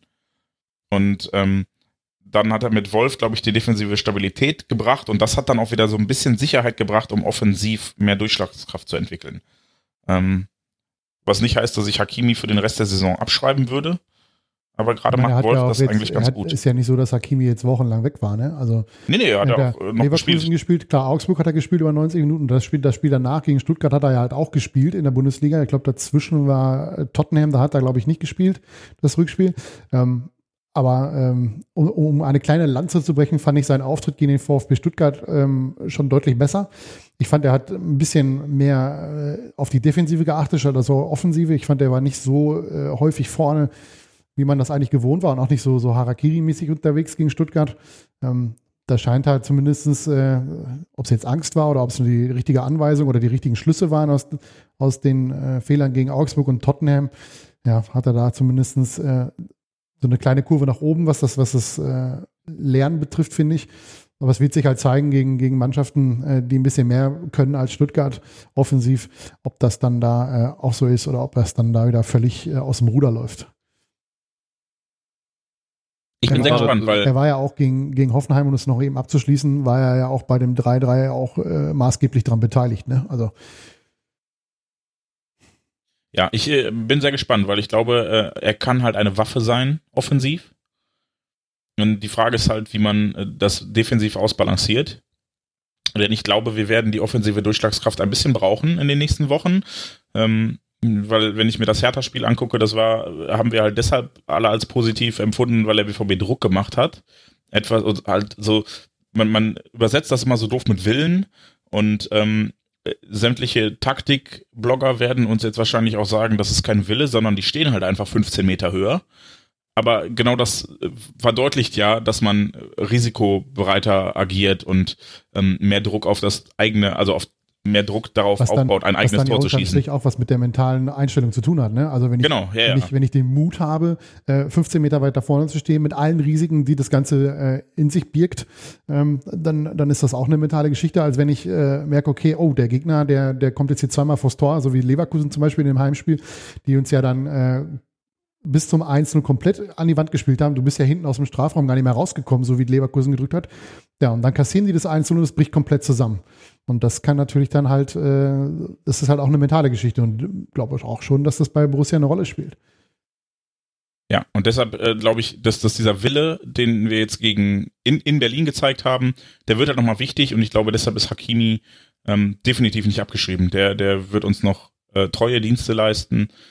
Ähm, ich bin nur gespannt, wie Favre das ausbalanciert mit äh, Wolf, der ja definitiv die sichere defensiv sichere Variante ist und Hakimi, der vielleicht Risiko äh, nach hinten verspricht, aber gleichzeitig auch Optionen nach vorne. So, Fanny, jetzt darf sie. Ist ja auch vielleicht eine Option, den dann auch einfach mal bewusst von der Bank auszubringen. Ne? Wenn man sagt, man kann es vielleicht erst mit Marius Wolf mal versuchen oder sowas und dann nochmal nachlegen und so einen Schwung mit nach vorne bringen, indem man einen Hakimi einwechselt gegen einen Gegner, der vielleicht schon viel gelaufen ist, ist das ja jetzt auch keine ganz so schlechte Variante. Ich fand auch bei Hakimi kam auch immer so ein bisschen dazu, jetzt gerade zu dieser Sch äh, Schwächephase des BVB, dass man ein bisschen das Gefühl hatte, dass er auch einfach so überspielt war, ein Stück weit vielleicht, ähm, weil er ja doch sehr viele Spiele gemacht hat, äh, ob es jetzt auf rechts oder auf links war oder so. Ähm, da musste ein Lukas Piszek ja jetzt zum Beispiel auch die, den Preis für bezahlen, der jetzt nun mal dann auch verletzt war und auch schon eigentlich vorher recht viele Spiele gemacht hatte. Und ähm, ja, vielleicht tut ihm dann einfach die Pause ein bisschen, ein bisschen gut. Ne? Ich meine, ich glaube, er war jetzt oder ist jetzt immer noch mit der Nationalmannschaft unterwegs, spielt heute Abend, glaube ich, sogar noch oder so. Ist jetzt also jetzt nicht komplett ausgeruht oder sowas, aber vielleicht hat ihm das dann ja mal geholfen. Ähm, das noch zu Hakimi. Und dann muss ich sagen, ich bin gerade mal irgendwie äh, auf Norwich City und dem Kader hängen geblieben. Das ist ja total abgefahren, was die für eine Mannschaft haben. Es ist halb Deutschland drin und halb Dortmund U23, also, ne? ja, also es ist ja äh, Christoph Zimmermann und, und Moritz Leitner rennt da rum und Mario Vrancic und dann haben sie noch Timo Pucki vorne im Sturm. Das ist ja Timo Pucki. Das ist ja unglaublich. Ja, ey. Da kann nicht mehr lange dauern, bis die Schalker den zurückholen, jetzt wo sie den Trainer schon zurückgeholt haben. Der hat doch mal bei denen gespielt, der Pucki, oder? Ja, ja, ja der hatte, das, der, das war der Sörensen-Effekt. Der ja. hat mal zwei gute Spiele gegen die gemacht, dann haben sie den gekauft. So wie wir damals mit Jan Derek. Nun, ähm, ja, Norwich City, interessanter Verein. Guckt euch den Kader mal an, das ist ganz lustig. Das ist ein gutes Schwelgen in Erinnerung. Ja, ähm, ansonsten hatten wir in den letzten Wochen ja immer mal wieder Ausfälle. Ähm, Reus haben wir schon angesprochen und wie sehr er auch menschlich gefehlt hat. Piszczek habe ich gerade kurz mal reingeworfen, haben wir glaube ich auch schon mal drüber geredet, über die Innenverteidigung äh, und die neue Rolle von ähm, Julian Weigel haben wir glaube ich in der letzten Woche auch schon mal, äh, in der letzten Ausgabe auch schon mal geredet. Zuletzt hat es dann auch den Sturm erwischt, weil jetzt gegen ähm, die Hertha beide Stürmer, also Paco Alcázar und Mario Götze gefehlt haben. Ähm, was dann natürlich auch nicht gerade gut war, auch wenn man das Spiel natürlich gewinnen konnte, hat mir das äh, am Anfang äh, doch äh, Sorgenfalten ins Gesicht getrieben. Auch weil Mario Götze äh, eigentlich in den Wochen davor halt einfach auch in, in sehr guter Form war und, und auch echt zu einem wichtigen Teil der Mannschaft geworden ist. Ja, und Paco Alcázar gibt mir halt immer noch Rätsel auf über seinen Gesundheitsstatus. Rate ähm, mal, ohne nachzugucken, wie viele Spiele er laut Transfermarkt in der Bundesliga in der Saison offiziell aufgrund einer Verletzung verpasst hat. Paco jetzt? Mhm. Wenn du mich so fragst, wahrscheinlich gar nicht so viele, ne? Ähm, Mehr oder weniger als fünf. Wenn du mich so fragst, also ich instinktiv würde ich mehr sagen, wenn du mich so fragst, wahrscheinlich weniger. Vier. Das, den zweiten Spieltag hat er verpasst, verletzungsbedingt, den vierten, den achten und den 26. Alle anderen dazwischen hat er jeweils gespielt. Ja, und wenn du gerade dabei bist, wie viele Spiele hat er über 90 Minuten gemacht? Nicht so viele. Eins. Aber hat er nicht nach der Winterpause noch zwei Spiele gefehlt? Nee, also, gegen Leipzig hat er das Ding ja kurz vor Schluss an, die, an das Aluminium gesetzt. Ach jo, stimmt. So. Aber gut, er hat halt nicht von Anfang an, jo. Was hat, ja. Genau, das ist halt das Problem. Er spielt A, nicht von Anfang an und B, äh, ist natürlich das genau die Phase, wo er auch kein Tor geschossen hat. Vom 17. bis zum 23. Spieltag. In den letzten beiden Spielen, die er dann gespielt hat in der Liga, hat er auch wieder getroffen in Augsburg und in, gegen Stuttgart. Das eine war äh, leider nicht so gut ergebnistechnisch, das andere war super wichtig. Ähm, aber ja, ich glaube, dass die, dass die, dass man bei Paco Alcázar so ein bisschen äh, mehr darauf achtet, dass er, dass er die spielt oder was mehr in seine Bewertung einfließt, ist, dass er die Spiele nicht komplett macht, als dass er verletzt ist. Ähm, weil so häufig verletzt ist er nicht. Die Frage ist ja nur, warum er äh, so selten über 90 Minuten ja, ja, oder sagen wir mal eben. so lange spielt. Ich sag mal, wenn jetzt der Stürmer in der 85. Minute beim Stand von 2-0 runtergenommen wird, kann ich das ja noch verstehen. Oder beim, ne, in der 89. Minute Klar. gegen Leverkusen, um, Zeit, um halt Zeit zu bekommen. Ähm, das ist halt dann was anderes. Nichtsdestotrotz, und das sage ich ja auch nicht erst gestern, fehlt dem BVB ein zweiter Stürmer. Und da ist es dann ja vielleicht ganz interessant, dass ähm, zumindest in, wenn man dem Kicker glauben mag, der da jetzt diese Woche was zugeschrieben hat, dass da jetzt auch nicht so der Handlungsbedarf beim BVB gesehen wird. Bin ich erstaunlich. Ich auch. Also nicht, nicht mehr so sehr, nachdem ich Matthias Sammer, Sammers Meinung dazu gehört habe. Der bei Was hat er denn gesagt? Ich habe das nicht gesehen ich glaube, es war im Rahmen des Augsburg-Spiels, ne? Mhm. Ähm, da hat er bei, Eurosport in seiner Rolle als Experte sich so ein bisschen dazu ausgelassen und hat dann gesagt, dass, dass er die Notwendigkeit dafür auch gar nicht so sehen würde. Und das, das viel wird immer über körperliche Stürmer geredet oder sowas. Die bräuchte man gar nicht so richtig oft. Und ähm, in, wann, wann, wann bräuchte man sie? In so engen Spielen, wo du nachher nochmal irgendwie dann einen großen Spieler dann vorne reinstellst stellen wirst oder so. Und dann sagte er, dann kann man auch einen Innenverteidiger einwechseln und den vorne in den Sturm stellen, weil man ja den gleichen Effekt hätte oder einen ähnlichen Effekt oder sowas. So sinngemäß. Ist schon wieder eine Weile her. Auf jeden Fall war er da relativ deutlich gegen, ähm, hat er sich gegen so einen körperlichen Stürmer ausgesprochen. Und auch wenn Matthias Sammer jetzt nicht die alleinige Entscheidung beim BVB trifft, sondern ja auch nur ein Berater ist, war das vielleicht schon ein Zeichen so in diese Richtung. Und jetzt hat der Kicker eben geschrieben, dass der BVB sich da jetzt auch nicht so den so unbedingt händeringend nachsuchen würde nach einer Alternative. Und ich kann das nicht so ganz verstehen, ehrlich gesagt. Also ich hätte gerne, Entschuldigung, dass ich dich unterbreche, aber ich hätte gerne eine Statistik. Ähm, Tore, die der BVB erzielt, wenn Mario Götze vorne in der Sturmschütze spielt als Mittelstürmer und äh, Tore, die der BVB erzielt, wenn Paco Alcázar das Ganze äh, macht.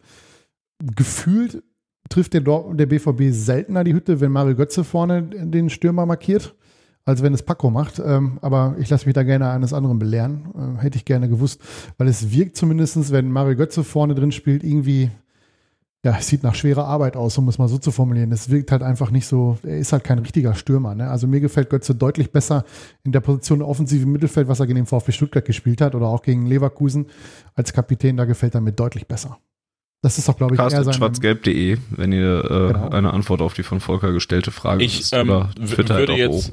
Aber mal einhaken, dass ähm, ich, ich, also das ist ja jetzt keine, keine Antwort auf die Frage, die wir quasi ursprünglich gestellt haben, nämlich braucht der BVB einen zweiten, Klammer auf, körperlich robust, groß, Klammer zu, Stürmer und dann zu sagen, der BVB trifft mit Mario Götze weniger das Tor als mit Paco, ist ja, also wir reden ja davon, dass mit Paco schon nicht du ideal Du möchtest läuft. diese Frage beantworten, tu das.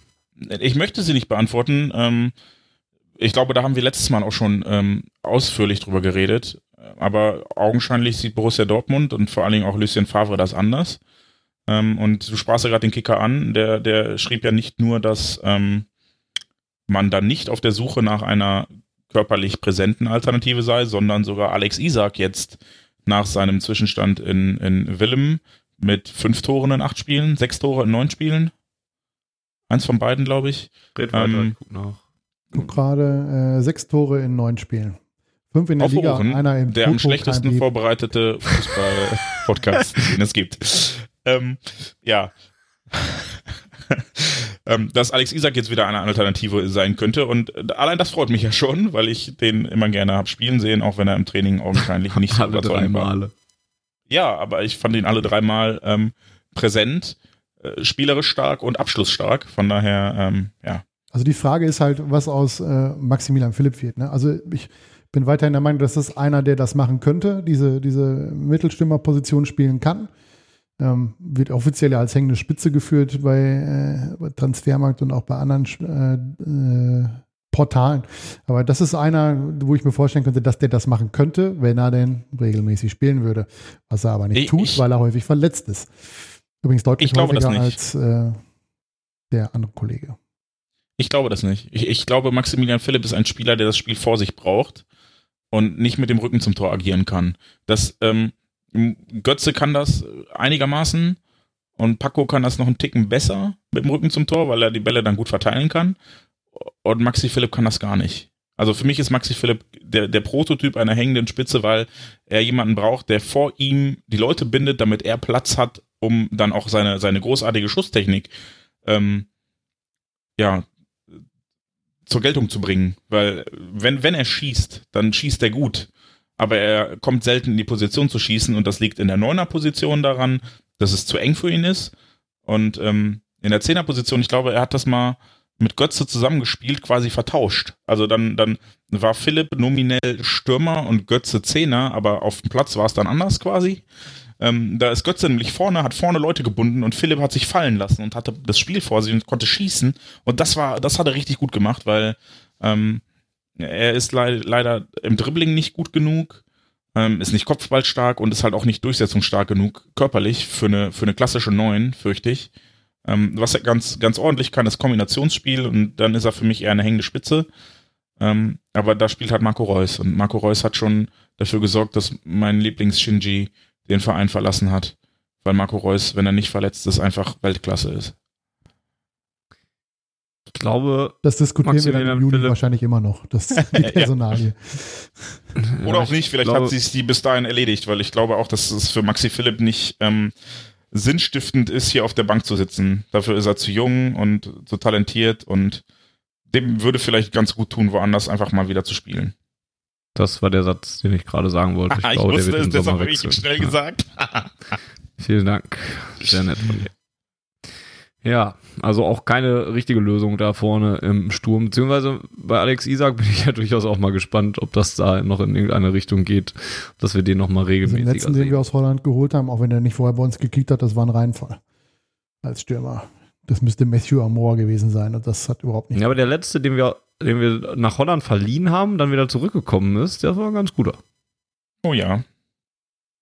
Oh, ja. ist jetzt in Bremen. Schöne Grüße. Hat aber nicht den Stürmer gemacht. Nee. Also ich persönlich glaube nicht, dass der BVB äh, da nicht nachliegen wird. Also mit, mit Paco Alcázar als einzigen Mittelstürmer in die Saison zu gehen, äh, kann ich mir ehrlich gesagt nicht vorstellen, dass sie das noch ein zweites Also Mal ich halte das immer noch für einen der größten Fehler, den der BVB gemacht hat diese Saison. Ähm, von wenigen auch, zum Glück. Aber ja, ich halte die das auch für einen an- Fehler, An der das Stelle die ist nächste halt, Saison zu machen. ähm, hat der BVB das so gemacht, wenn Alex Isak im Kader war, oder hat man dann halt die falsche Entscheidung getroffen, als der Fall eingetreten ist, dass Paco Alcázar nicht zur Verfügung stand? Und zwar, man hat Götze spielen lassen statt Alex Isak. Der ja, also er, er war ja da. Ist ja nicht so, als hätte man im Sommer ähm, keine zwei Stürmer im Kader gehabt. Ja, die Zukunft wird es Weiß ich zeigen. nicht. Ne? Also, Ja.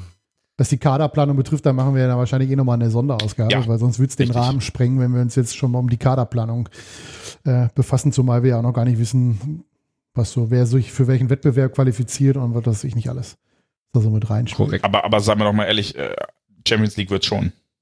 Ja, für uns, äh, ich meinte jetzt eigentlich mehr so das, was man, was man äh, holen möchte. Torgen Hazard zum Beispiel könnte ich mir vorstellen, dass der leichter zu holen wäre, wenn Gladbach die Champions League verpasst, weil Gladbach dann auch die Kohle ganz gut gebrauchen könnte, um, um, sich Ja. weiter zu Ja. verstärken Ja. und die, die Mannschaft, so wie sie ist, äh, zusammenzuhalten mit, mit ein, zwei Ausnahmen.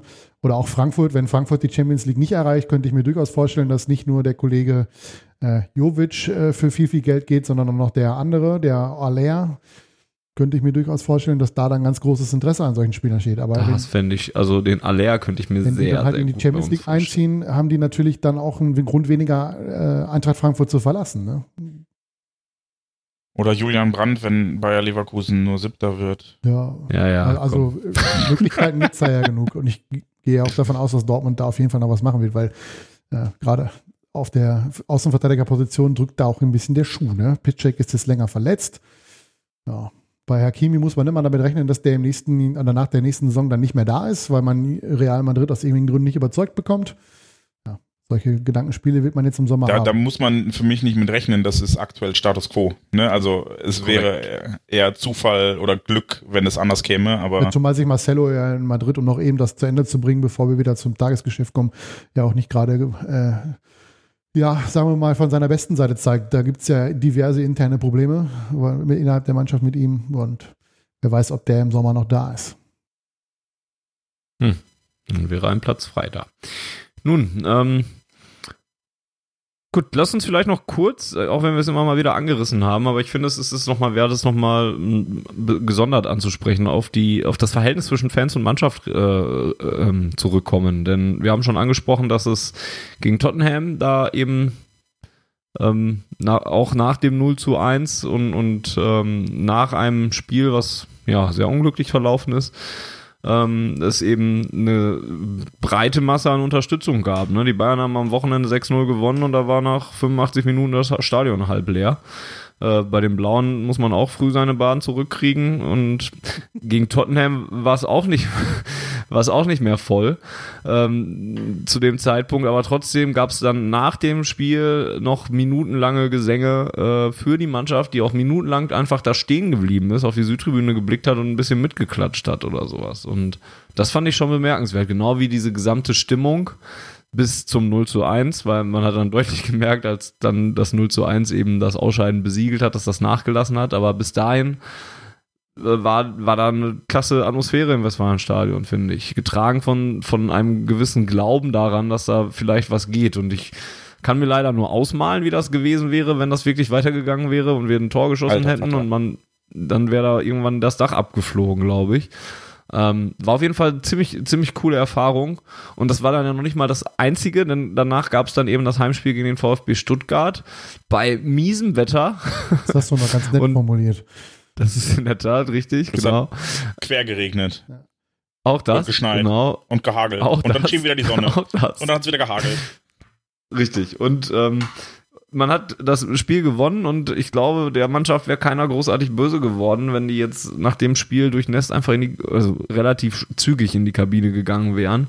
Stattdessen sie, stand sie dann aber halt auch noch im Regen und ähm, hat sich da dann auch noch feiern lassen. Ne? Und ich glaube, das hat nochmal zusammengeschweißt. Zusammen mit dem Spiel in Berlin wo der Auswärtsblock auch sehr, sehr lautstark war und man dann natürlich auch sicher was emotional auch zu, zu feiern hatte ähm, waren das, sind das vielleicht so die Momente, auf die wir in zwei Monaten zurückblicken könnten, wo wir sagen, wenn wir über die Saison sprechen und Saisonrückblickartig das Ganze angehen, das war vielleicht der Punkt, der die Jungs halt wieder aufstehen lassen oder ähm, ja, so ein bisschen den Wendepunkt eingeleitet hat oder sowas. Und das fand ich schon bemerkenswert, weil, weil das sehr, sehr schwierig war und, und viel Frust und sowas auch im Umfeld des BVB und in meiner Filterblase zumindest zu spüren war, weil, weil viele halt sich klar geärgert haben, dass das mit der Tabellenführung so langsam dahin ging und dass, dass man aus den Wettbewerben ausgeschieden ist und so.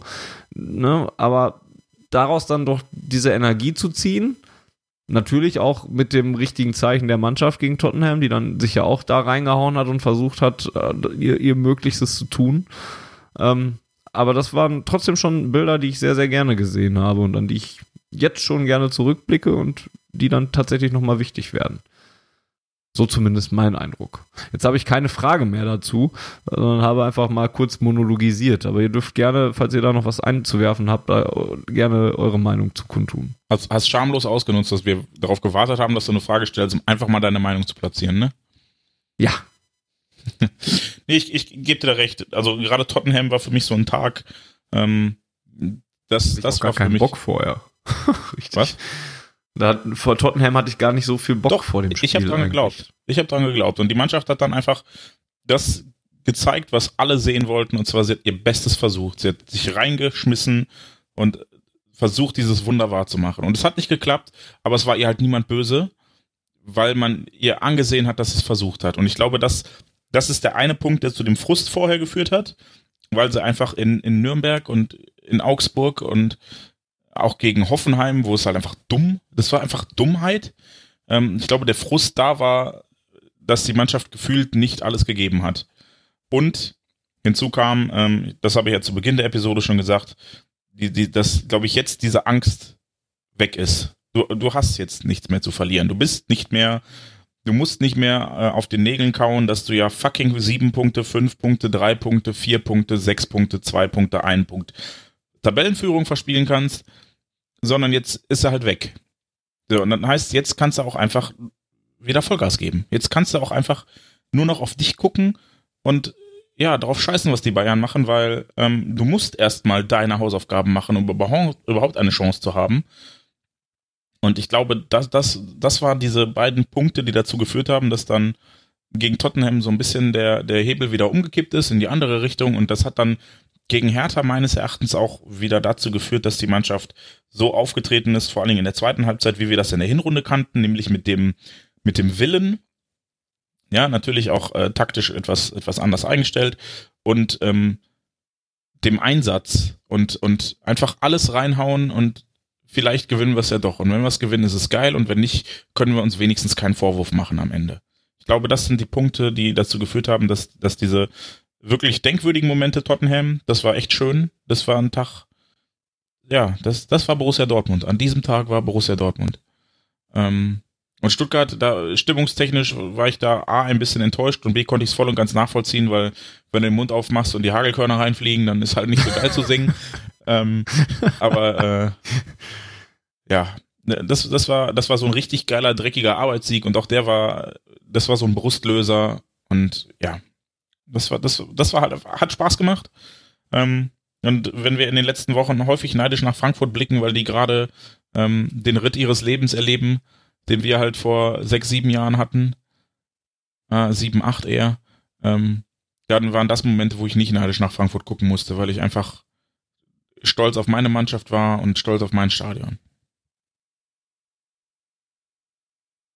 Volker? Achso, ich darf auch. ich warte jetzt wieder darauf, dass du mich persönlich äh, aufforderst, etwas zu sagen. Ähm, Ich würde einfach nur kurz bei Jens einhaken. Du kannst äh, das, was du über die Mannschaft gesagt hast, was hinsichtlich Angst, etwas zu verlieren, auch einfach auf die Tribüne projizieren. Ja, das klar. ist da ganz genauso. Also du hast gegen Stuttgart irgendwann, hast du gemerkt, so 75. Minute, als es noch 1-1 stand und die Bayern schon keine Ahnung, äh, die meisten schon im, Pa- im Parkhaus standen, um rechtzeitig nach Hause zu kommen, beim Stand von 5-0 oder so. Da hast du halt gemerkt, dass so ein bisschen die, die Stimmung sich gelockert hat. Und dann hat es ja auch die letzten 15 Minuten war die Stimmung, fand ich, ziemlich gut gegen Stuttgart. Mit dem 2-1 dann äh, und 3-1 als Krönung. Und dass sich auch da halt was gelöst hat, dass man halt gemerkt hat, okay, komm, äh, der Vorsprung ist jetzt nun mal weg. Wir, wir können da jetzt nichts mehr verspielen. Ähm, in dem Sinne, wenn am Ende es nicht reicht zur Meisterschaft, müssen wir alle damit leben, die Spieler als auch wir. Ähm, aber wir müssen es am Ende wesentlich vorwerfen, wir hätten nicht alles versucht. Ja, und das kannst du halt sowohl über die Mannschaft als auch über die äh, Fans auf der Tribüne sagen. Das wird dann hoffentlich auch in den nächsten Wochen so anhalten. Und äh, falls wir in München gewinnen sollten und Vorsprung haben, hoffe ich, dass all das, was wir gesagt haben über Angst und Verlieren, dass das einfach nicht mehr einsetzt. Bitte, bitte. Und wenn dann erst einsetzt am äh, 18. Mai um 17.30 Uhr, dann kann gerne alles mit Verspielen einsetzen, weil dann ist es zu spät. Ja, wenn wir mit 20.000 dann in Gladbach auftischen und da deutscher Meister werden sollten, dann ist mir, glaube ich, vieles egal. Okay, Aber es ist noch lange hin bis dahin. das ist in der Tat noch ein langer Weg. Habt ihr noch Themen zum Platzieren? Ansonsten würde ich äh, zu den äh, Hörerfragen überleiten.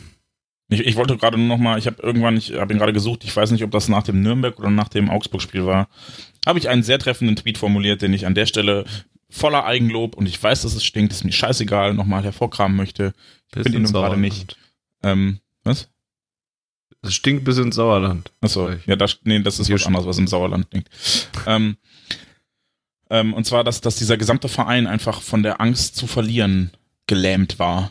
In, in, du konntest es überall spüren, überall. E egal, ob es auf der Tribüne war, wo keiner einen Mund aufgekriegt hat, egal, ob es bei Twitter oder in, im, im Freundeskreis oder wo auch immer war. Und auch die Mannschaft war spürbar einfach gelähmt. Und ich bin echt froh, dass das hoffentlich, ich äh, möchte den Tag nicht vor dem Abend loben, aber ich hoffe, dass das ähm, jetzt dann erstmal weg ist, so wie Volker sagt, und vielleicht dazu führt, dass, dass sie jetzt wie, wie gegen Tottenham dran glauben, dass was ganz Großes geht und einfach alles dafür tun. Da, dass sie sich am Ende zumindest nicht vorwerfen lassen müssen, sie hätten es nicht versucht. Okay. Ich nehme auch mal nur die seriösen Fragen raus. Bei so Fragen wie, wird Thomas Doll noch einmal Trainer des BVB, da lache ich mir halt den Arsch ab und äh, lasse Wow. die dann halt einfach weg. Ähm, These. Nur nach Bu Bundes nur noch Bundesligaspiele inklusive Meisterschaftskampf äh, führt zu keine Rotation mehr nötig. Frage, für welche Spieler im Kader sieht es düster aus in Sachen Spielzeit und wie sieht die mittelfristige Zukunft dieser Spieler aus? Kommt von Kevin Tr Also ich würde, 91. ich würde ihm komplett widersprechen. Ich glaube, dass das überhaupt keine äh, Auswirkung hat. Ähm, rotieren werden wir weiterhin. Allein schon aus verletzungstechnischen Gründen gehe ich davon aus, dass wir mit einer ganz anderen Mannschaft auftauchen am Samstag als in, in Berlin vor 14 Tagen, weil Axel Witzel kommt zurück, Paco kommt vielleicht zurück, äh, Mario Götze kommt zurück. Ähm, wenn man Aber das zählt für mich dann halt auch nicht zur Rotation, ne? Also Rotation ja, ist aber für lass mich. mich eben ausführen, aber ich glaube Okay. weiterhin, dass, dass, der, dass, der, dass die Mannschaft dann nicht die letzten acht Spiele mit, sagen wir mal, acht der elf Spieler durchspielen wird. Ich glaube schon, dass da häufiger nochmal rotiert wird, dass nochmal einer äh, eine Pause bekommt, dass vielleicht gegen, gegen Mainz, äh, wo man mehr Offensive braucht, wie wir vorhin schon mal gesagt haben, dass vielleicht Wolf dann wieder auf der Bank sitzt, weil wir es erstmal offensiver versuchen wollen mit Hakimi. Wenn das dann irgendwie dazu führt, dass wir 2-0 führen, dass man dann sagt, okay, komm, wir, wir, wir tauschen dann wieder oder man agiert in Freiburg ganz anders als in, in, äh, in Bremen, weil der Gegner auch anders spielt. Also ich glaube nicht, dass wir äh, das jetzt durchziehen, dass am Ende äh, von den elf Spielern, die gegen Wolfsburg auf dem Platz stehen, mindestens acht Spieler acht Spiele machen bis zum Saisonende. Über 90 Minuten oder sagen wir mal über 75 Minuten. Ich behaupte das Gegenteil. Volker beipflichten. Nee, ich, ich sehe das an. Ich glaube, wenn ähm, keine Verletzungen mehr auftauchen und wir wirklich dann von allgemeiner Fitness sprechen, sehe ich, ich kann sie noch nicht benennen, aber ich sehe durchaus eine, eine relativ fixe Stammelf. Das war, glaube ich, auch das, was uns am Ende der Hinrunde so stark gemacht hat, dass, dass wir halt nicht dauernd rotiert haben, sondern dass dann äh, Sagadu Akanji quasi alle Spiele gemacht Aber da haben. musst du schon eine Zahl sagen.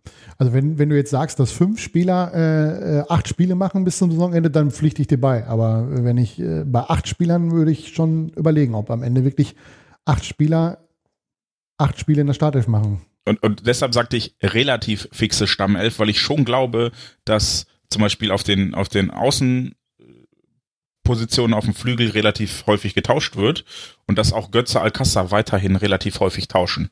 Ähm, ich glaube aber, dass also ein Reus wird alle Spiele machen, Birki genau, wird alle Spiele machen. Reus, Witzel, Birki, Innenverteidiger Akanji, wahrscheinlich auch. Zagadou wahrscheinlich, wenn Diallo noch weiter links spielen muss, weil äh, Dingens nicht fit wird, äh, Pisscheck, dann bleibt genau, dann sind wir bei, übrig. Dann sind wir bei fünf. So, Sancho äh, ist ganz klar, solange der sich nicht verletzt, wird der auch spielen, gerade so wie er jetzt in Form ist. Genau, und dann sind wir bei sechs und äh, das rundherum ist für mich jetzt nur bedingt Rotation. Also ich, ich, deshalb wollte ich ja sagen, Rotation ist für mich auch eine Definitionssache, dass wir, dass wir mal ähm, spielbezogen und taktikbezogen wechseln. Tauschen ist ja nicht Rotation. Rotation ist wirklich, ich tausche Spieler zur Belastungssteuerung und wechsle große Teile der Mannschaft aus. Das glaube ich nicht, dass wir das sehen werden. Ich glaube, wir werden einen, einen Stammkern haben und um den herum wird dann äh, anlassbezogen ergänzt. Aber große Rotation glaube ich nicht mehr. Ich, ich glaube, ähm, vielleicht auch, wenn sich da jetzt so ein Groove ergibt, dass wir in von den acht Spielen sechs Spielen, wenn, wenn, und das ist jetzt das große Wenn, ähm, verletzungsbedingt alles klappt, werden wir in sechs von acht Spielen vielleicht sogar zu 80 Prozent die gleiche Mannschaft sehen. Hm, bin ich sehr und, gespannt, wer recht hat. Und, und, und die beiden Wäre Ausnahmen sind für mich das Bayern-Spiel und das Gladbach-Spiel zum Schluss. Bei allen anderen Spielen sind wir für mich so klar Favorit, dass der BVB bei der Aufstellung eigentlich nur auf sich selber gucken muss und nicht reagieren muss. Und dann hängt es natürlich von Tagesform ab, von Verletzungen. Ähm, für ein großes Aber ist wahrscheinlich Pischek, weil die Frage ist, wann der zurückkommt und wenn, wenn der nach, ja, angenommen, er kommt nach drei Spielen zurück, ne, dann kann er halt nur noch fünf spielen und nicht acht, weil käme er heute zurück, würde er für mich die nächsten acht Spiele spielen wahrscheinlich. Oder sechs zumindest oder irgendwie sowas. Also ähm, ich glaube, wir werden da einen relativ harten nicht harten, sondern einen relativ fixen äh, Kern in der Mannschaft sehen, auch wirklich diese zentrale Achse und rundherum wird dann getauscht. Dann tauscht mal, mal spielt Hakimi links, mal spielt Hakimi rechts, mal spielt Wolf, mal Diallo. Pustekuh, also äh, nicht Pustekuh, also das, das äh, ist für mich halt nicht Rotation. Rotation wäre für mich, wenn Witzel nicht spielt, wenn Reus nicht spielt, wenn Birki nicht spielt.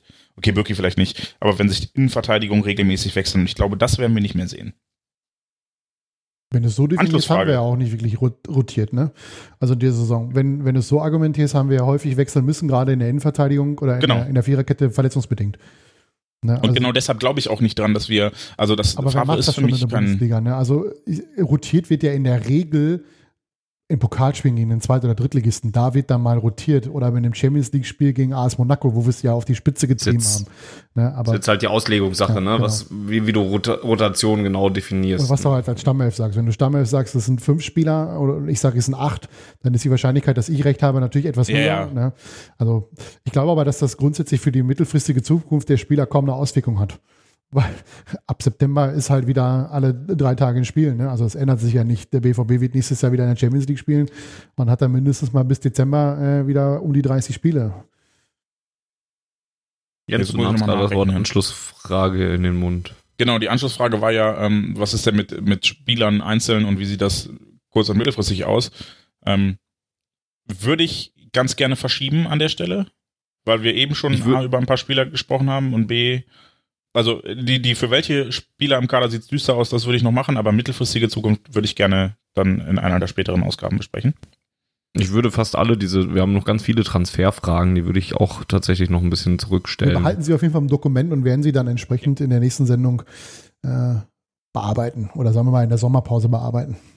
Aber genau, für welche Spieler sieht es düster aus? Ich glaube, Marcel Schmelzer wird leider nicht mehr auf viel Spielzeit kommen. Ja, ähm, da deutet sehr viel drauf hin. Ne? Der Diallo spielt so oft auf links und Schmelzer sitzt auf der Bank und so und, und Diallo ist noch nicht mal die Ideallösung. Diallo zeigt das dann sogar in den Spielen, dass er nicht die Ideallösung ist und spielt nicht immer ideal und Schmelzer bleibt trotzdem draußen. Ne? Also finde ich sehr, sehr, also nach Nuri jetzt ist das der nächste harte Schlag so in, in das äh, emotionale Gefilde. Aber wenn du, dazu eine, wenn du dazu eine Umfrage machst, wie emotional der Abschied, Abschied von Schmelle ist, glaube ich, kriegst du 50-50. Die, die Tuchel-Fraktion, die, Tuchel, die mir bis heute noch vorwirft, dass er ja damals den Königsmörder gegeben hat nach dem Pokalfinale mit Nuri Schein, statt den Pokal zu feiern, lieber dafür gesorgt hat, dass äh, Tuchel gehen muss. Die werden dir deutlich widersprechen und froh sein, dass er endlich weg ist. Und dann gibt es natürlich die Fraktion, die sagt, okay, äh, Tuchel musste weg und das war auf jeden Fall äh, völlig okay, was Schmelle da macht. Und Schmelle hat viel für den Verein geleistet. Äh, die werden die anderen 50 Prozent darstellen, glaube ich. Wir werden das irgendwann mal ausprobieren, glaube ich.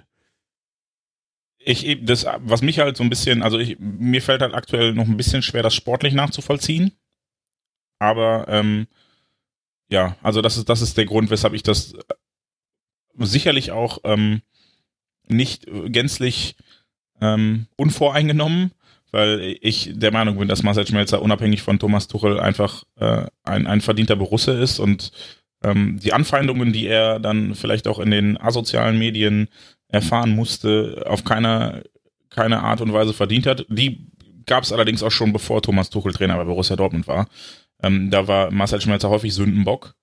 Er hat ja DD hm. beerbt, also er hat ja quasi DD das Kreuzband reißen lassen. Ne? Und dann, ja, ja. ja nee, also ähm, äh, deshalb und äh, ich, ich habe da kein Problem. Also bei, bei Nuri Schein zum Beispiel, ähm, da haben wir auch, das tat weh und da haben wir auch drüber gesprochen. Da habe ich hier noch, ich weiß noch, bin ich hier stehend, äh, nein, sogar laufend bei dieser Ausgabe habe ich ihm hier mein Herz ausgeschüttet. Ähm, aber es war sportlich voll und ganz nachvollziehbar. Und bei Schmelle gerade habe ich so ein bisschen, ähm, ja, kann ich es noch nicht so ganz nachvollziehen, weil er ist halt einfach außen vor. Also er, er hat ja jetzt nicht mal ähm, gezeigt, dass er schlecht ist. Ne? Deshalb. Gucken wir mal. Genau. Aber den, wir für den in einer, in einer gesonderten genau. Sendung. Und ähm, für wenn ich es, glaube ich, noch relativ düster aussieht, was ich auch nur bedingt verstehe, ist Mahmoud Dahoud. Äh, für den Rest der Saison, das verstehe ich auch nicht so ganz. Ich fürchte auch, dass der ähm, nicht mehr so viele Spielanteile bekommt und glaube, dass der, ähm, wenn wir regelmäßiger in, in dem 4-1-4-1 auftreten, was wir seit dem Tottenham-Spiel gemacht haben, ähm, eigentlich eine größere Rolle spielen sollte. Ja, ich glaube, sowohl bei Marcel Schmelzer als auch bei Mahmoud Dahoud kommt dann teilweise sowas bei raus, was mal schnell gesagt ist, wo aber, glaube ich, auch ein bisschen Wahrheit drinsteckt, nämlich dass, ähm, dass, dass es so, so nicht klickt mit dem, mit dem Trainer, dass, dass die beide vielleicht nicht so die Spielertypen sind, wie, wie, wie sich Lucien, die sich Lucien Favre wünscht oder sowas. Und dann gibt es, wenn ein neuer Trainer kommt, dann meistens so zwei, drei Spieler, die dann so rausfallen, hinten rüberfallen oder sowas. Ne? Also ich habe da auch Probleme mit, das, das tatsächlich sportlich so richtig nachzuvollziehen, aber das ist so die, der einzige Lösungsansatz, den ich habe dazu, weil ja, man kann es auf dem Platz ja noch nicht mal oft sehen, weil sie nicht oft spielen und, und, und ja, Mahmoud Hut hat halt noch den Nachteil, dass er halt eben auf, auf einer Position eigentlich spielt, die halt beim BVB sehr, sehr gut besetzt ist.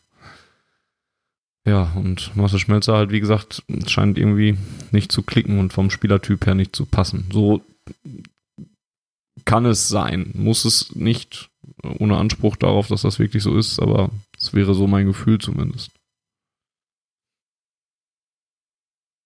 Ja, also. Volker hat, Volker, Volker hat keine Gefühle mehr.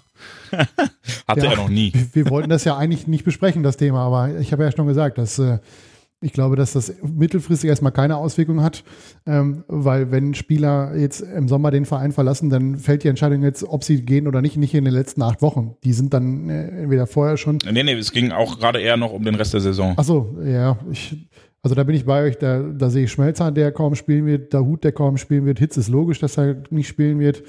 Ähm, ja, ein bisschen Zweifel habe ich, ob Julian Weigel noch häufig spielen wird, ähm, weil ich glaube schon, dass das, äh, wenn dann eher in Rotation mit Delaney neben, neben Axel Witzel, da muss man gucken, äh, wer sich davon. Das hängt für mich aber auch massiv davon ab, wie wir spielen. Ne? Ja, es hängt ja also Gegner. vom Gegner oder, oder von unserer Taktik, ja. weil ähm, für, für mich ist ähm, Weigel spielen wir 4-1-4-1, ist Weigel für mich eine Option. Spielen wir 4-2-3-1, sehe ich keine Position für ihn außer Innenverteidiger. Ja. Was er übrigens, ähm, um das jetzt an der Stelle vielleicht nochmal zu sagen, herausragend macht. Ne? Also für mich ist Julian Weigel die erste Option, auf der er spielen könnte, ist in der Innenverteidigung, nicht im defensiven Mittelfeld. Sehe ich ähnlich. So, weil spielen wir 4-2-3-1, dann hast du mit, mit ähm, Witzel und Delaney zwei Leute und spielen wir 4-1-4-1, dann gibt es so diese Position, die Julian Weigel eigentlich spielt, aber auch dann hast du Witzel auf dieser Position spielen.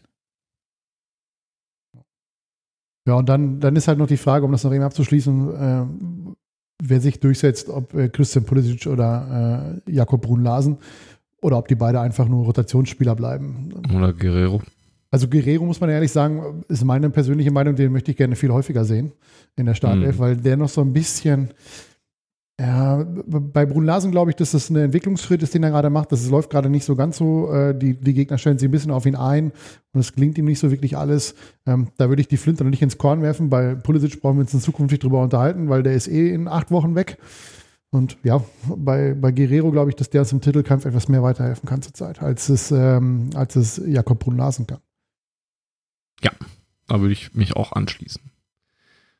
Zwei Fragen sind noch übrig, dann mit denen, die wir dann äh, rausgestellt haben. Ich sehe noch Nee, drei. drei sogar. Ja, die Ja, ja. bin ich noch nicht zugekommen, die zu markieren im Dokument. Gut, gut. Äh, die erste stammt von äh, Philipp mit einem L und 2P. Wir haben das spannendste Bundesliga-Titelrennen seit langem. Warum geht für viele die Meisterschaft schon nach München? Weil Bayern einfach zurzeit äh, ist, ist ihnen einfach, haben wir ja schon besprochen, denen geht es aktuell Mhm. einfach leichter von der Hand als uns. Bei uns beim BVB ist es halt super Arbeit, richtig anstrengend, äh, richtig harte Malore. Und bei Bayern ist es nach fünf Minuten 2-0 gefühlt und es ist entschieden.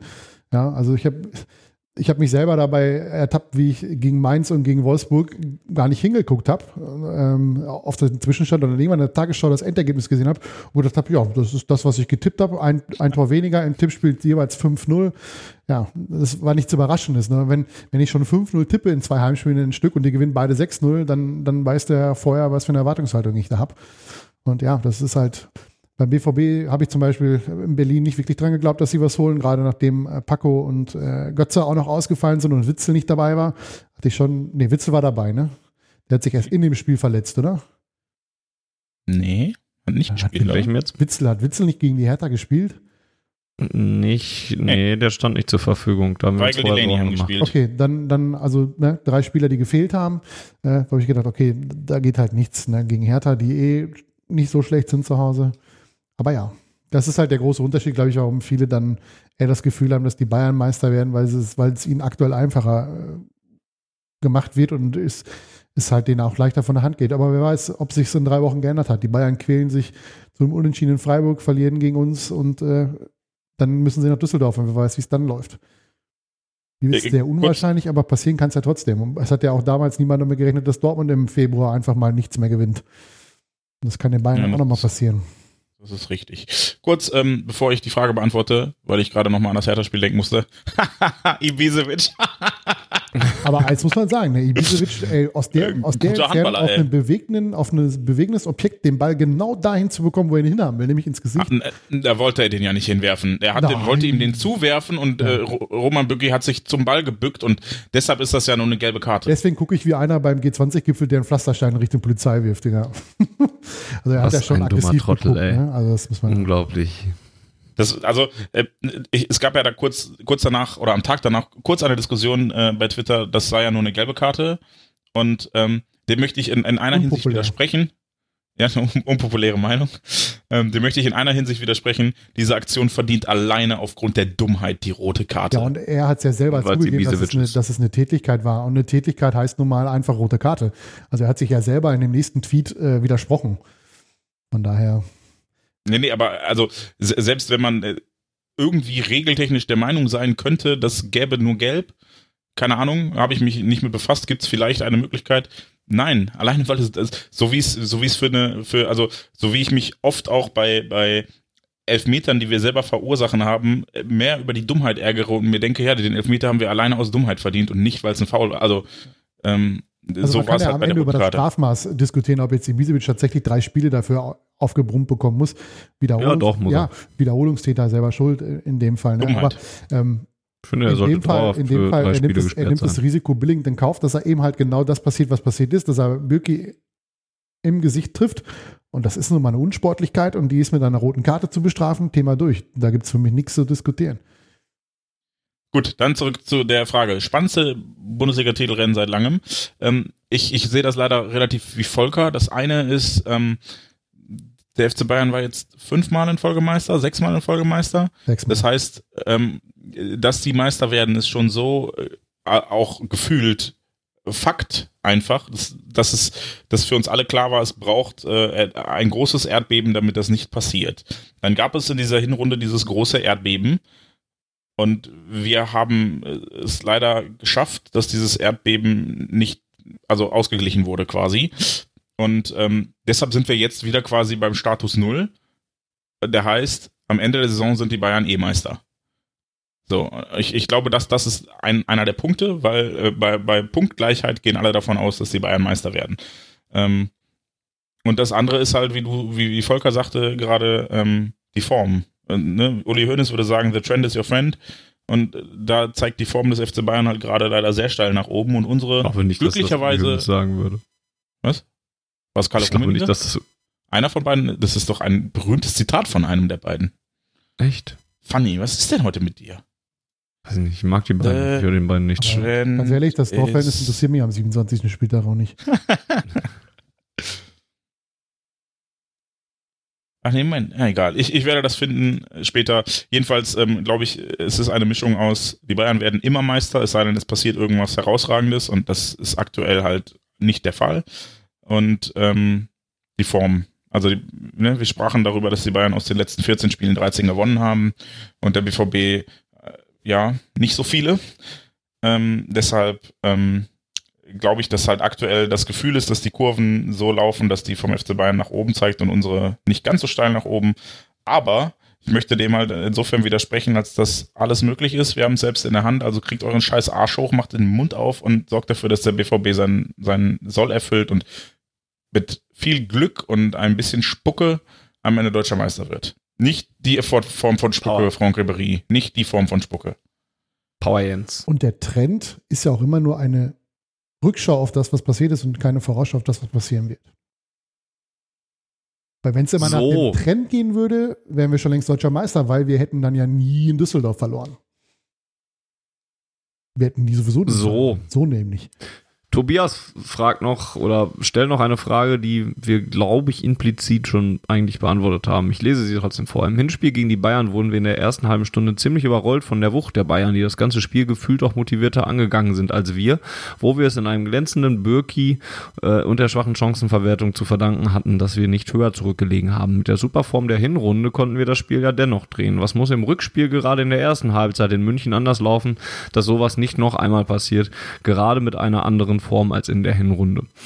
Ich glaube halt, also wir haben das eben gesagt, dass ähm, ja, wir tun dies nicht auch früh in Rückstand geraten sollen. Das hatte Volker, glaube ich, gesagt, sonst kann das halt auch böse enden. Ja, ich glaube, ähm, es wird sehr wichtig sein, wie man da ins Spiel reinkommt. Und dann kann, glaube ich, jede Minute oder alle zehn Minuten oder wie auch immer, äh, jedenfalls fortlaufende Spieldauer kann halt dazu beitragen, dass man dann vielleicht ein bisschen sicherer wird. Und ähm, ja, ich glaube, wenn man dann selber auch mal vielleicht sogar in Führung gehen sollte, dann kriegt man die Bayern vielleicht auch mal ins Grübeln. Und, und das ist, glaube ich, also ich glaube, der erste Treffer, äh, der jetzt noch nicht mal ein Tor sein muss, sondern auch vielleicht ein Wirkungstreffer oder, oder so, oder die Verteilung der ersten Wirkungstreffer und ähm, Chancen und so weiter, kann da schon ganz interessant werden und ganz wichtig sein. Ähm, und, und ja, man muss halt, ich glaube, man muss halt einfach von der ersten Minute an super wach sein, super motiviert sein und, und wissen, dass man da jetzt alles rein, alles raushauen muss. und ähm, ja, ne, das ist ganz viel Phrasengedresche, aber ich glaube, für das Spiel tatsächlich ähm, gar nicht so unwahr. Oder Volker? Also ich hätte ja grundsätzlich nichts dagegen, wenn es genauso laufen wie wir im Hinspiel. Da können wir auch gerne eine miese erste Halbzeit spielen. Wenn wir am Ende 3-2 in München gewinnen, dann äh, wird wahrscheinlich auch der, äh, der Twitter-User, der die Frage gestellt hat, erst entsprechend unterschreiben. Ähm, Ja, ja. nehme ich auch. Ähm, ich sag mal so, in den beiden Meisterjahren 2011 und 2012 hat der BVB ja jeweils da gewonnen. Äh, 2011 war es 3-1 sehr überzeugend und 2012 war es ja nur ein 1-0 durch Götze und das wäre genau, glaube ich, mein Ding, was ich gerne sehen würde. Ähm, die Bayern versuchen es und wir treffen dann irgendwann in der ersten Halbzeit relativ glücklich zum 1-0 und danach beißen sie sich die Zähne an uns aus und äh, haben Angst vor unseren Kontern. Vielleicht können wir da nochmal ein, zwei setzen. Das wäre das, äh, was besser laufen muss, wäre halt nicht in Rückstand zu geraten. Also wird's- Mahmoud Dahoud hat übrigens gerade ein Tor für die U21 geschossen. Glückwunsch dazu. Fuck yeah. hätte, er- hätte er sicher noch 14 Tage aufheben sollen bis zum Spiel gegen Bayern. Also so lange ist es ja nicht mehr. Achso, ich wollte gerade sagen, warum spielt er in 14 Tagen mit der U21, Nee, nee. wenn wir dann Spieler? Jens? hi, hier anwesend. Was? wie, wie, sollte der BVB das Spiel gegen Bayern gestalten? Ich, ich würde dir dazu stimmen. Also ich glaube, wichtig ist da wirklich Konzentration und Wachsein, wie du so schön sagtest. Ähm, Mutig weil ich auch glaube, ja, Mut immer, ich, ich glaube, das wird ein, ein wirklich interessantes Spiel, wo du abwägen musst zwischen Mut und Risiko. Ne? Also ich, ich, ich glaube, die ja Bayern. Dasselbe, ne? Also mutig wäre ja auch, sagen wir mal, äh, sich nicht hinten einzuigeln, sondern äh, äh, auch mal so, ja, auf, auf seine Fähigkeiten zu vertrauen, die man hat. Auch mal vielleicht, dass Sancho 1 zu 1 geht, statt äh, vielleicht den sicheren Rückpass zu wählen. Äh, das, das wäre für mich dann schon unter Mut zu, zu, zu, abzuheften. Sie sollen natürlich jetzt nicht äh, Hakimi wie so ein Berserker da die, die äh, Außenlinie rauf und runter latschen und jedes Mal, wenn er vorne den Ball verliert, steht plötzlich Alaba oder wer auch immer dann gegen ihn spielt, äh, völlig blank auf der Seite. Das wäre natürlich nicht so clever, aber äh, ja, sie haben es ja im Hinspiel beim, beim 3 zu 2 in der zweiten Halbzeit gezeigt, wie es geht. Ja, aber deshalb sage ich ja, die, die Abwägung, ich würde auch nicht sagen, dass sich das gegenseitig ausschließt, aber die du Balance, musst halt das. Die, das, die Balance genau. muss halt stimmen zwischen, zwischen ja. Angriff und, und Defensive, ne? Ja, also ich, ich glaube halt, die Bayern werden ähm, nicht wie in der Hinrunde am Ende so einbrechen. Ich glaube nicht, dass wir sie nochmal so niederringen können werden. Zumal es auch ein Heimspiel ähm, ist, ne? Genau. Und ähm, deshalb glaube ich, dass es diesmal, wie, wie Volker sagte, es wird auf den ersten Wirkungstreffer im Zweifel ankommen und den Was dürfen wir uns. Ach so, hat Volker das? Egal. Ja, also dann bin ich noch mehr bei Funny. Ähm, ich glaube, wir müssen da echt aufpassen, dass wir uns den nicht fangen, sondern ihn setzen. Ähm, und ich halte das für ein sehr offenes Spiel, habe aber schon ein bisschen Respekt vor den Bayern, weil ich glaube, dass, dass die ähm, alles tun werden. Ja, also so wie, wie ähm, der Twitter-User, dessen Namen ich gerade nicht vor Augen habe, ähm, das schrieb Tobias. Tobias. Ähm, ich glaube schon, dass die ein bisschen mit Schaum vorm Mund spielen werden und ähm, dass wir einfach cool und, und ja, wach, souverän sein müssen. Und ich glaube auch, dass wir ein bisschen Glück brauchen können. Aber ähm, wir müssen unsere Gelegenheiten nutzen und dann im Zweifel äh, sehr lange darauf hoffen, dass die Bayern ihre nicht nutzen.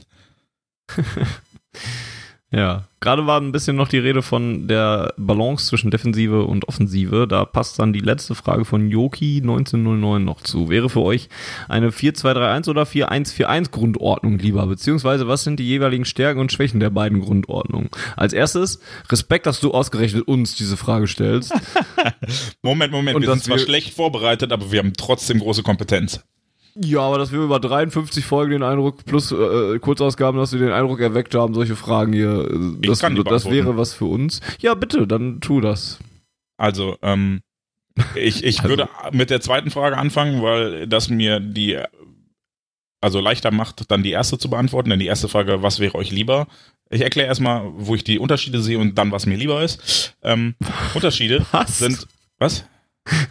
Nichts. Ich habe gerade nur dein Vorgehen fast nicht verstanden, aber mach. Mach einfach weiter. Das, ich habe das verstanden, das Vorgehen. Ich hätte es nämlich ganz genauso gemacht. Dass jemand wie du Lehrer Gut. in diesem Land ist, funny, ey, meine Ich habe gerade auch nicht ganz genau zugehört. Im, Dass jemand wie du Lehrer bist, der nicht genau zuhört. also, ähm, ich, ich fand uns im 4-2-3-1 prinzipiell kontrollierter allerdings dann auch mit dem, mit dem negativen Effekt, dass das zum Beispiel in, in Nürnberg oder in Augsburg oder in dieser gesamten Situation ähm, alles immer ein bisschen zu wenig druckvoll und zu wenig kreativ war. Wir haben ja in der Regel 4-2-3-1 gespielt mit Witzel und Delaney, was ich für eine gute Kombination halte, weil einer von den beiden eher so ein ähm, positionshaltender defensiver Mittelfeldspieler ist und der andere so ein, so ein Streuner, der halt äh, die langen Wege macht und überall zu finden ist. Ähm, das hat uns aber äh, immer so ein bisschen ähm, in, in die missliche Lage versetzt, dass Marco Reus offensiv der Alleinunterhalter war. Äh, Düsseldorf hat das zum Beispiel einfach relativ klar und einfach äh, ausgemerzt, indem sie gesagt haben, wir stellen dem Reus so lange ein auf den Fuß, bis er auf Klopinkeln geht. Und ähm, das, das ist halt das Problem, weil dann fehlt, also generell ist es ja so, dass dann eine Position defensiver besetzt ist als im 4-1-4-1. Ähm, Im 4-1-4-1 hingegen fand ich es gerade in den letzten Wochen, angefangen mit dem Tottenham-Spiel, einfach ähm, deutlich druckvoller, deutlich kreativer und interessanterweise auch gar nicht so weh, so viel weniger kontrolliert, weil einfach andere Räume besetzt sind als im 4-2-3-1. Auch wenn wir die gar nicht so unterschiedlich spielen, aber es ist schon von der Ausrichtung her ähm, erkennbar, dass du beim 4-2-3-1 halt ähm, mehr auf Absicherung gehst und auf Ballkontrolle und beim 4-1-4-1 ein bisschen vertikaler spielst. Ähm, gerade Götze hat mir sehr gut gefallen im 4-1-4-1, weil er oft einfach ähm, Steilpässe über die, über die Kette gespielt hat, die dann Paco vielleicht auch gegen Augsburg einfach mal hätte nutzen sollen. Dann hätten wir da auch gewonnen. Ähm, und ähm, generell war ich in den letzten Wochen mit der 4-1-4-1 Grundordnung zufriedener als mit dem 4-2-3-1. Ähm, ich mache aber die, die Antwort auf diese Frage davon abhängig, wer zur Verfügung steht. Und ähm, wenn Götze jetzt seinen Rippenbruch augenscheinlich so weit auskuriert hat, dass er spielen kann, wenn ähm, Witzel fit ist, dann tendiere ich zum 4-1-4-1, weil ich glaube, dass wir insbesondere auch gegen die Bayern, so wie Volker sagt, unseren Mut und unsere eigenen Fähigkeiten ausspielen sollten und die Bayern vielleicht auch ein bisschen dadurch weg von unserem Tor halten können, indem wir sie hinten beschäftigen. Ähm, und bin deshalb ähm, ja in, in diesem Falle eher überzeugt von dem 4-1-4-1, weil es auch gegen die kleineren Gegner, die wir ja dann in den anderen oder in sechs der anderen sieben Spiele wahrscheinlich vor uns haben werden, ähm, dazu führt, dass wir mehr Druck aufbauen können, dass wir weiter vorne stehen und dass wir ähm, ja mehr mehr darauf spielen, das eigene Tor zu schießen, als das gegnerische zu verhindern. Bei Bayern würde ich dir. Du es genauso Ja, ich hätte es auch genau. genauso argumentiert. Ich hätte nur bei Bayern, glaube ich, dass Lucien Favre auf das 4-2-3-1 zurückgreifen wird, weil Bayern äh, mit Thiago und äh, wie heißt der andere Spanier da? James? Nee, Martinez meine ich im defensiven. Also, ja. ähm, da auch mit einer, mit einem, äh, im Grunde mit einer Kolumbianer. Doppel-6 kommt. Ähm, glaube ich, dass, dass man da äh, entsprechend das Ganze spiegeln wird. Ich, ich glaube nicht, dass wir da nur mit einem Defensiven spielen werden. Ähm, ich glaube, das würde in die Hose gehen. Ja gut, vielleicht, vielleicht wird man es irgendwann auflösen. Also es ist ja, es ist ja kein fixes äh, nee. System, was man über 90 Minuten durchzuspielen hat. Also in dem Moment, wo man dann äh, Delaney als Beispiel rausnimmt und bringt einen offensiveren Spieler, ähm, kannst du ja locker ein 4-1-4-1 spielen, indem du zum Beispiel Delaney rausnimmst und bringst dann einen Brun Larsen, einen Pulisic oder einen, einen, einen äh, Guerrero, Guerrero, falls der ja. nicht von Anfang an spielt. Ähm, ist halt die Frage und wie wahrscheinlich auch viel vom Spielverlauf abhängen. Aber ich glaube, am Anfang, gerade um die ersten Minuten zu überstehen, wobei er vermutlich richtig, richtig Gas geben wird, wie das, wie das äh, ja auf internationalem Parkett auch üblich ist ähm, oder in Spitzenspielen üblich ist, ähm, glaube ich, dass das ein bisschen mehr für äh, defensive, defensivere Stabilität sorgt.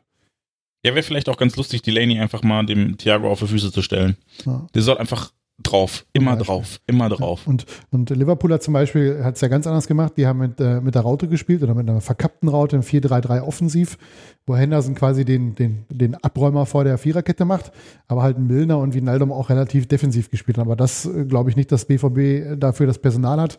Und äh, ja, ich, ich denke, es wird das 4-2-3-1 werden und äh, wenn das Spiel es hergibt, wird dann irgendwann auf 4-1-4-1 aufgestellt oder umgestellt.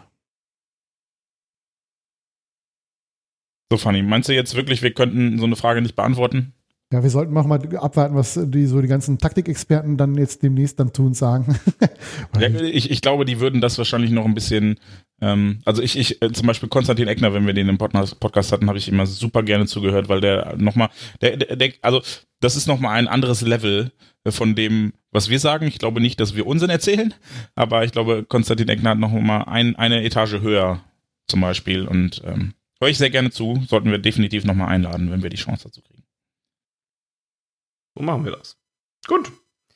Dann sind wir doch zufrieden und durch eigentlich mit den Themen. Und ähm, wenn ihr nichts mehr habt, weswegen, aber ich entnehme eurem Schweigen, dass ihr nichts mehr habt, können wir ein Schleifchen an diese Ausgabe dran machen und uns wieder mal bei euch bedanken dafür, dass ihr uns zugehört habt und hoffentlich Spaß hattet und hoffentlich auch zufrieden wart mit dem, was wir so gesagt haben und ähm, mit unserer manchmal mehr, manchmal weniger vorhandenen Kompetenz.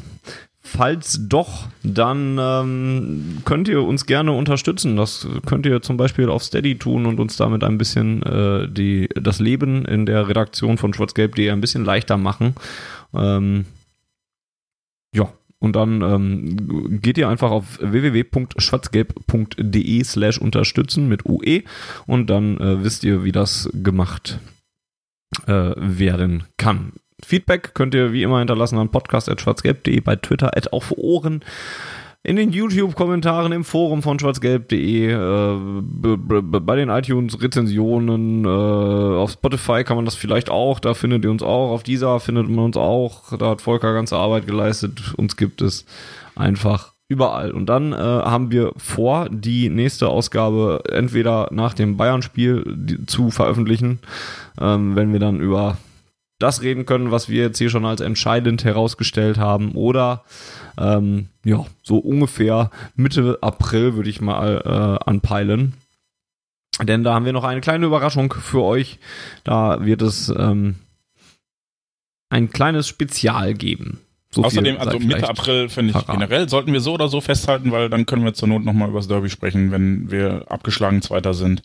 Oder abgeschlagen Erster, weil ähm, oder die blauen, da steht ja dann auch schon wieder Dann machen wir eine Sonderausgabe. Ja, also ja. die ähm, Themen werden uns so schnell nicht ausgehen und Volkers Internet kommt vielleicht auch irgendwann zurück. Dann ähm, ja, ich bin gespannt, was früher passiert. Ende machen. der Bundesliga-Saison am 18. Mai oder ich habe hier ordentliches Internet. Naja.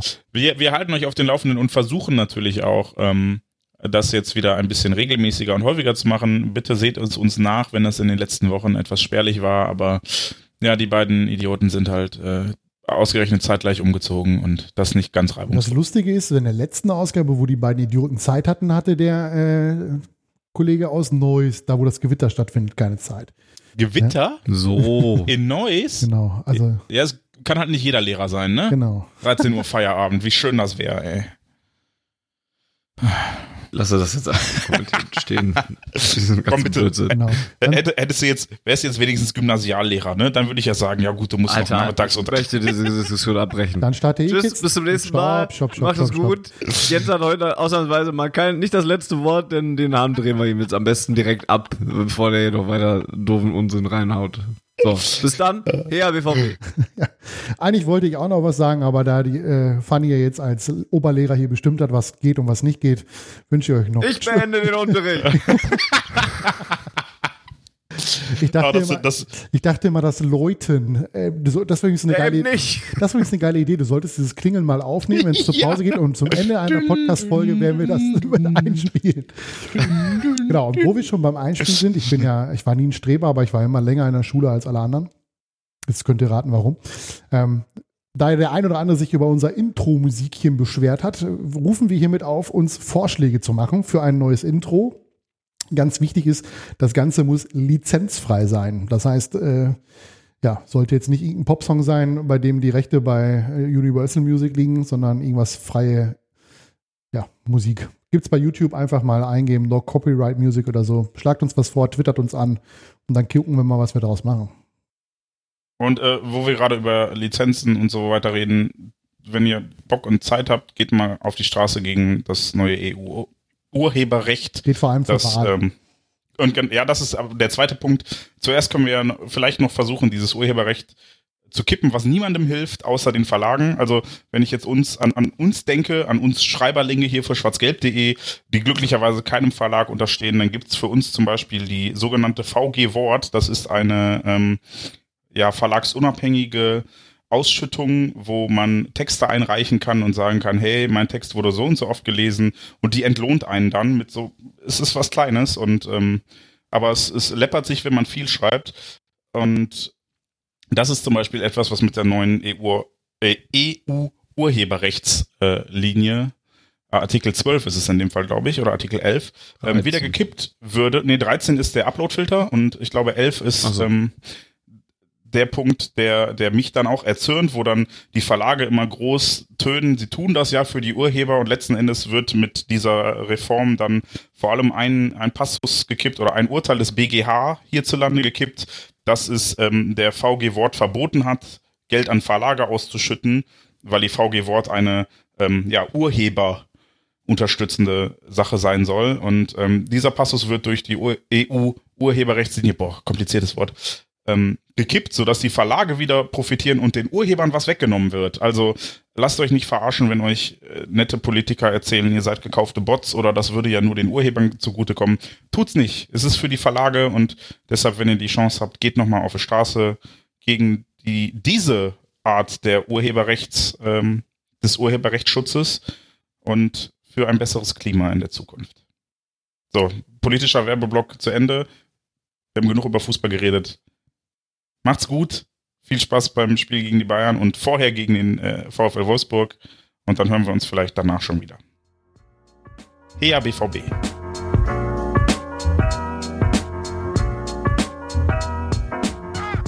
Die Zuhörerzahl, wie immer präsentiert von schwarzgelb.de, dem Fanzine über Borussia Dortmund. Auf Ohren bedankt sich bei 19.009 Zuhörern ausverkauft.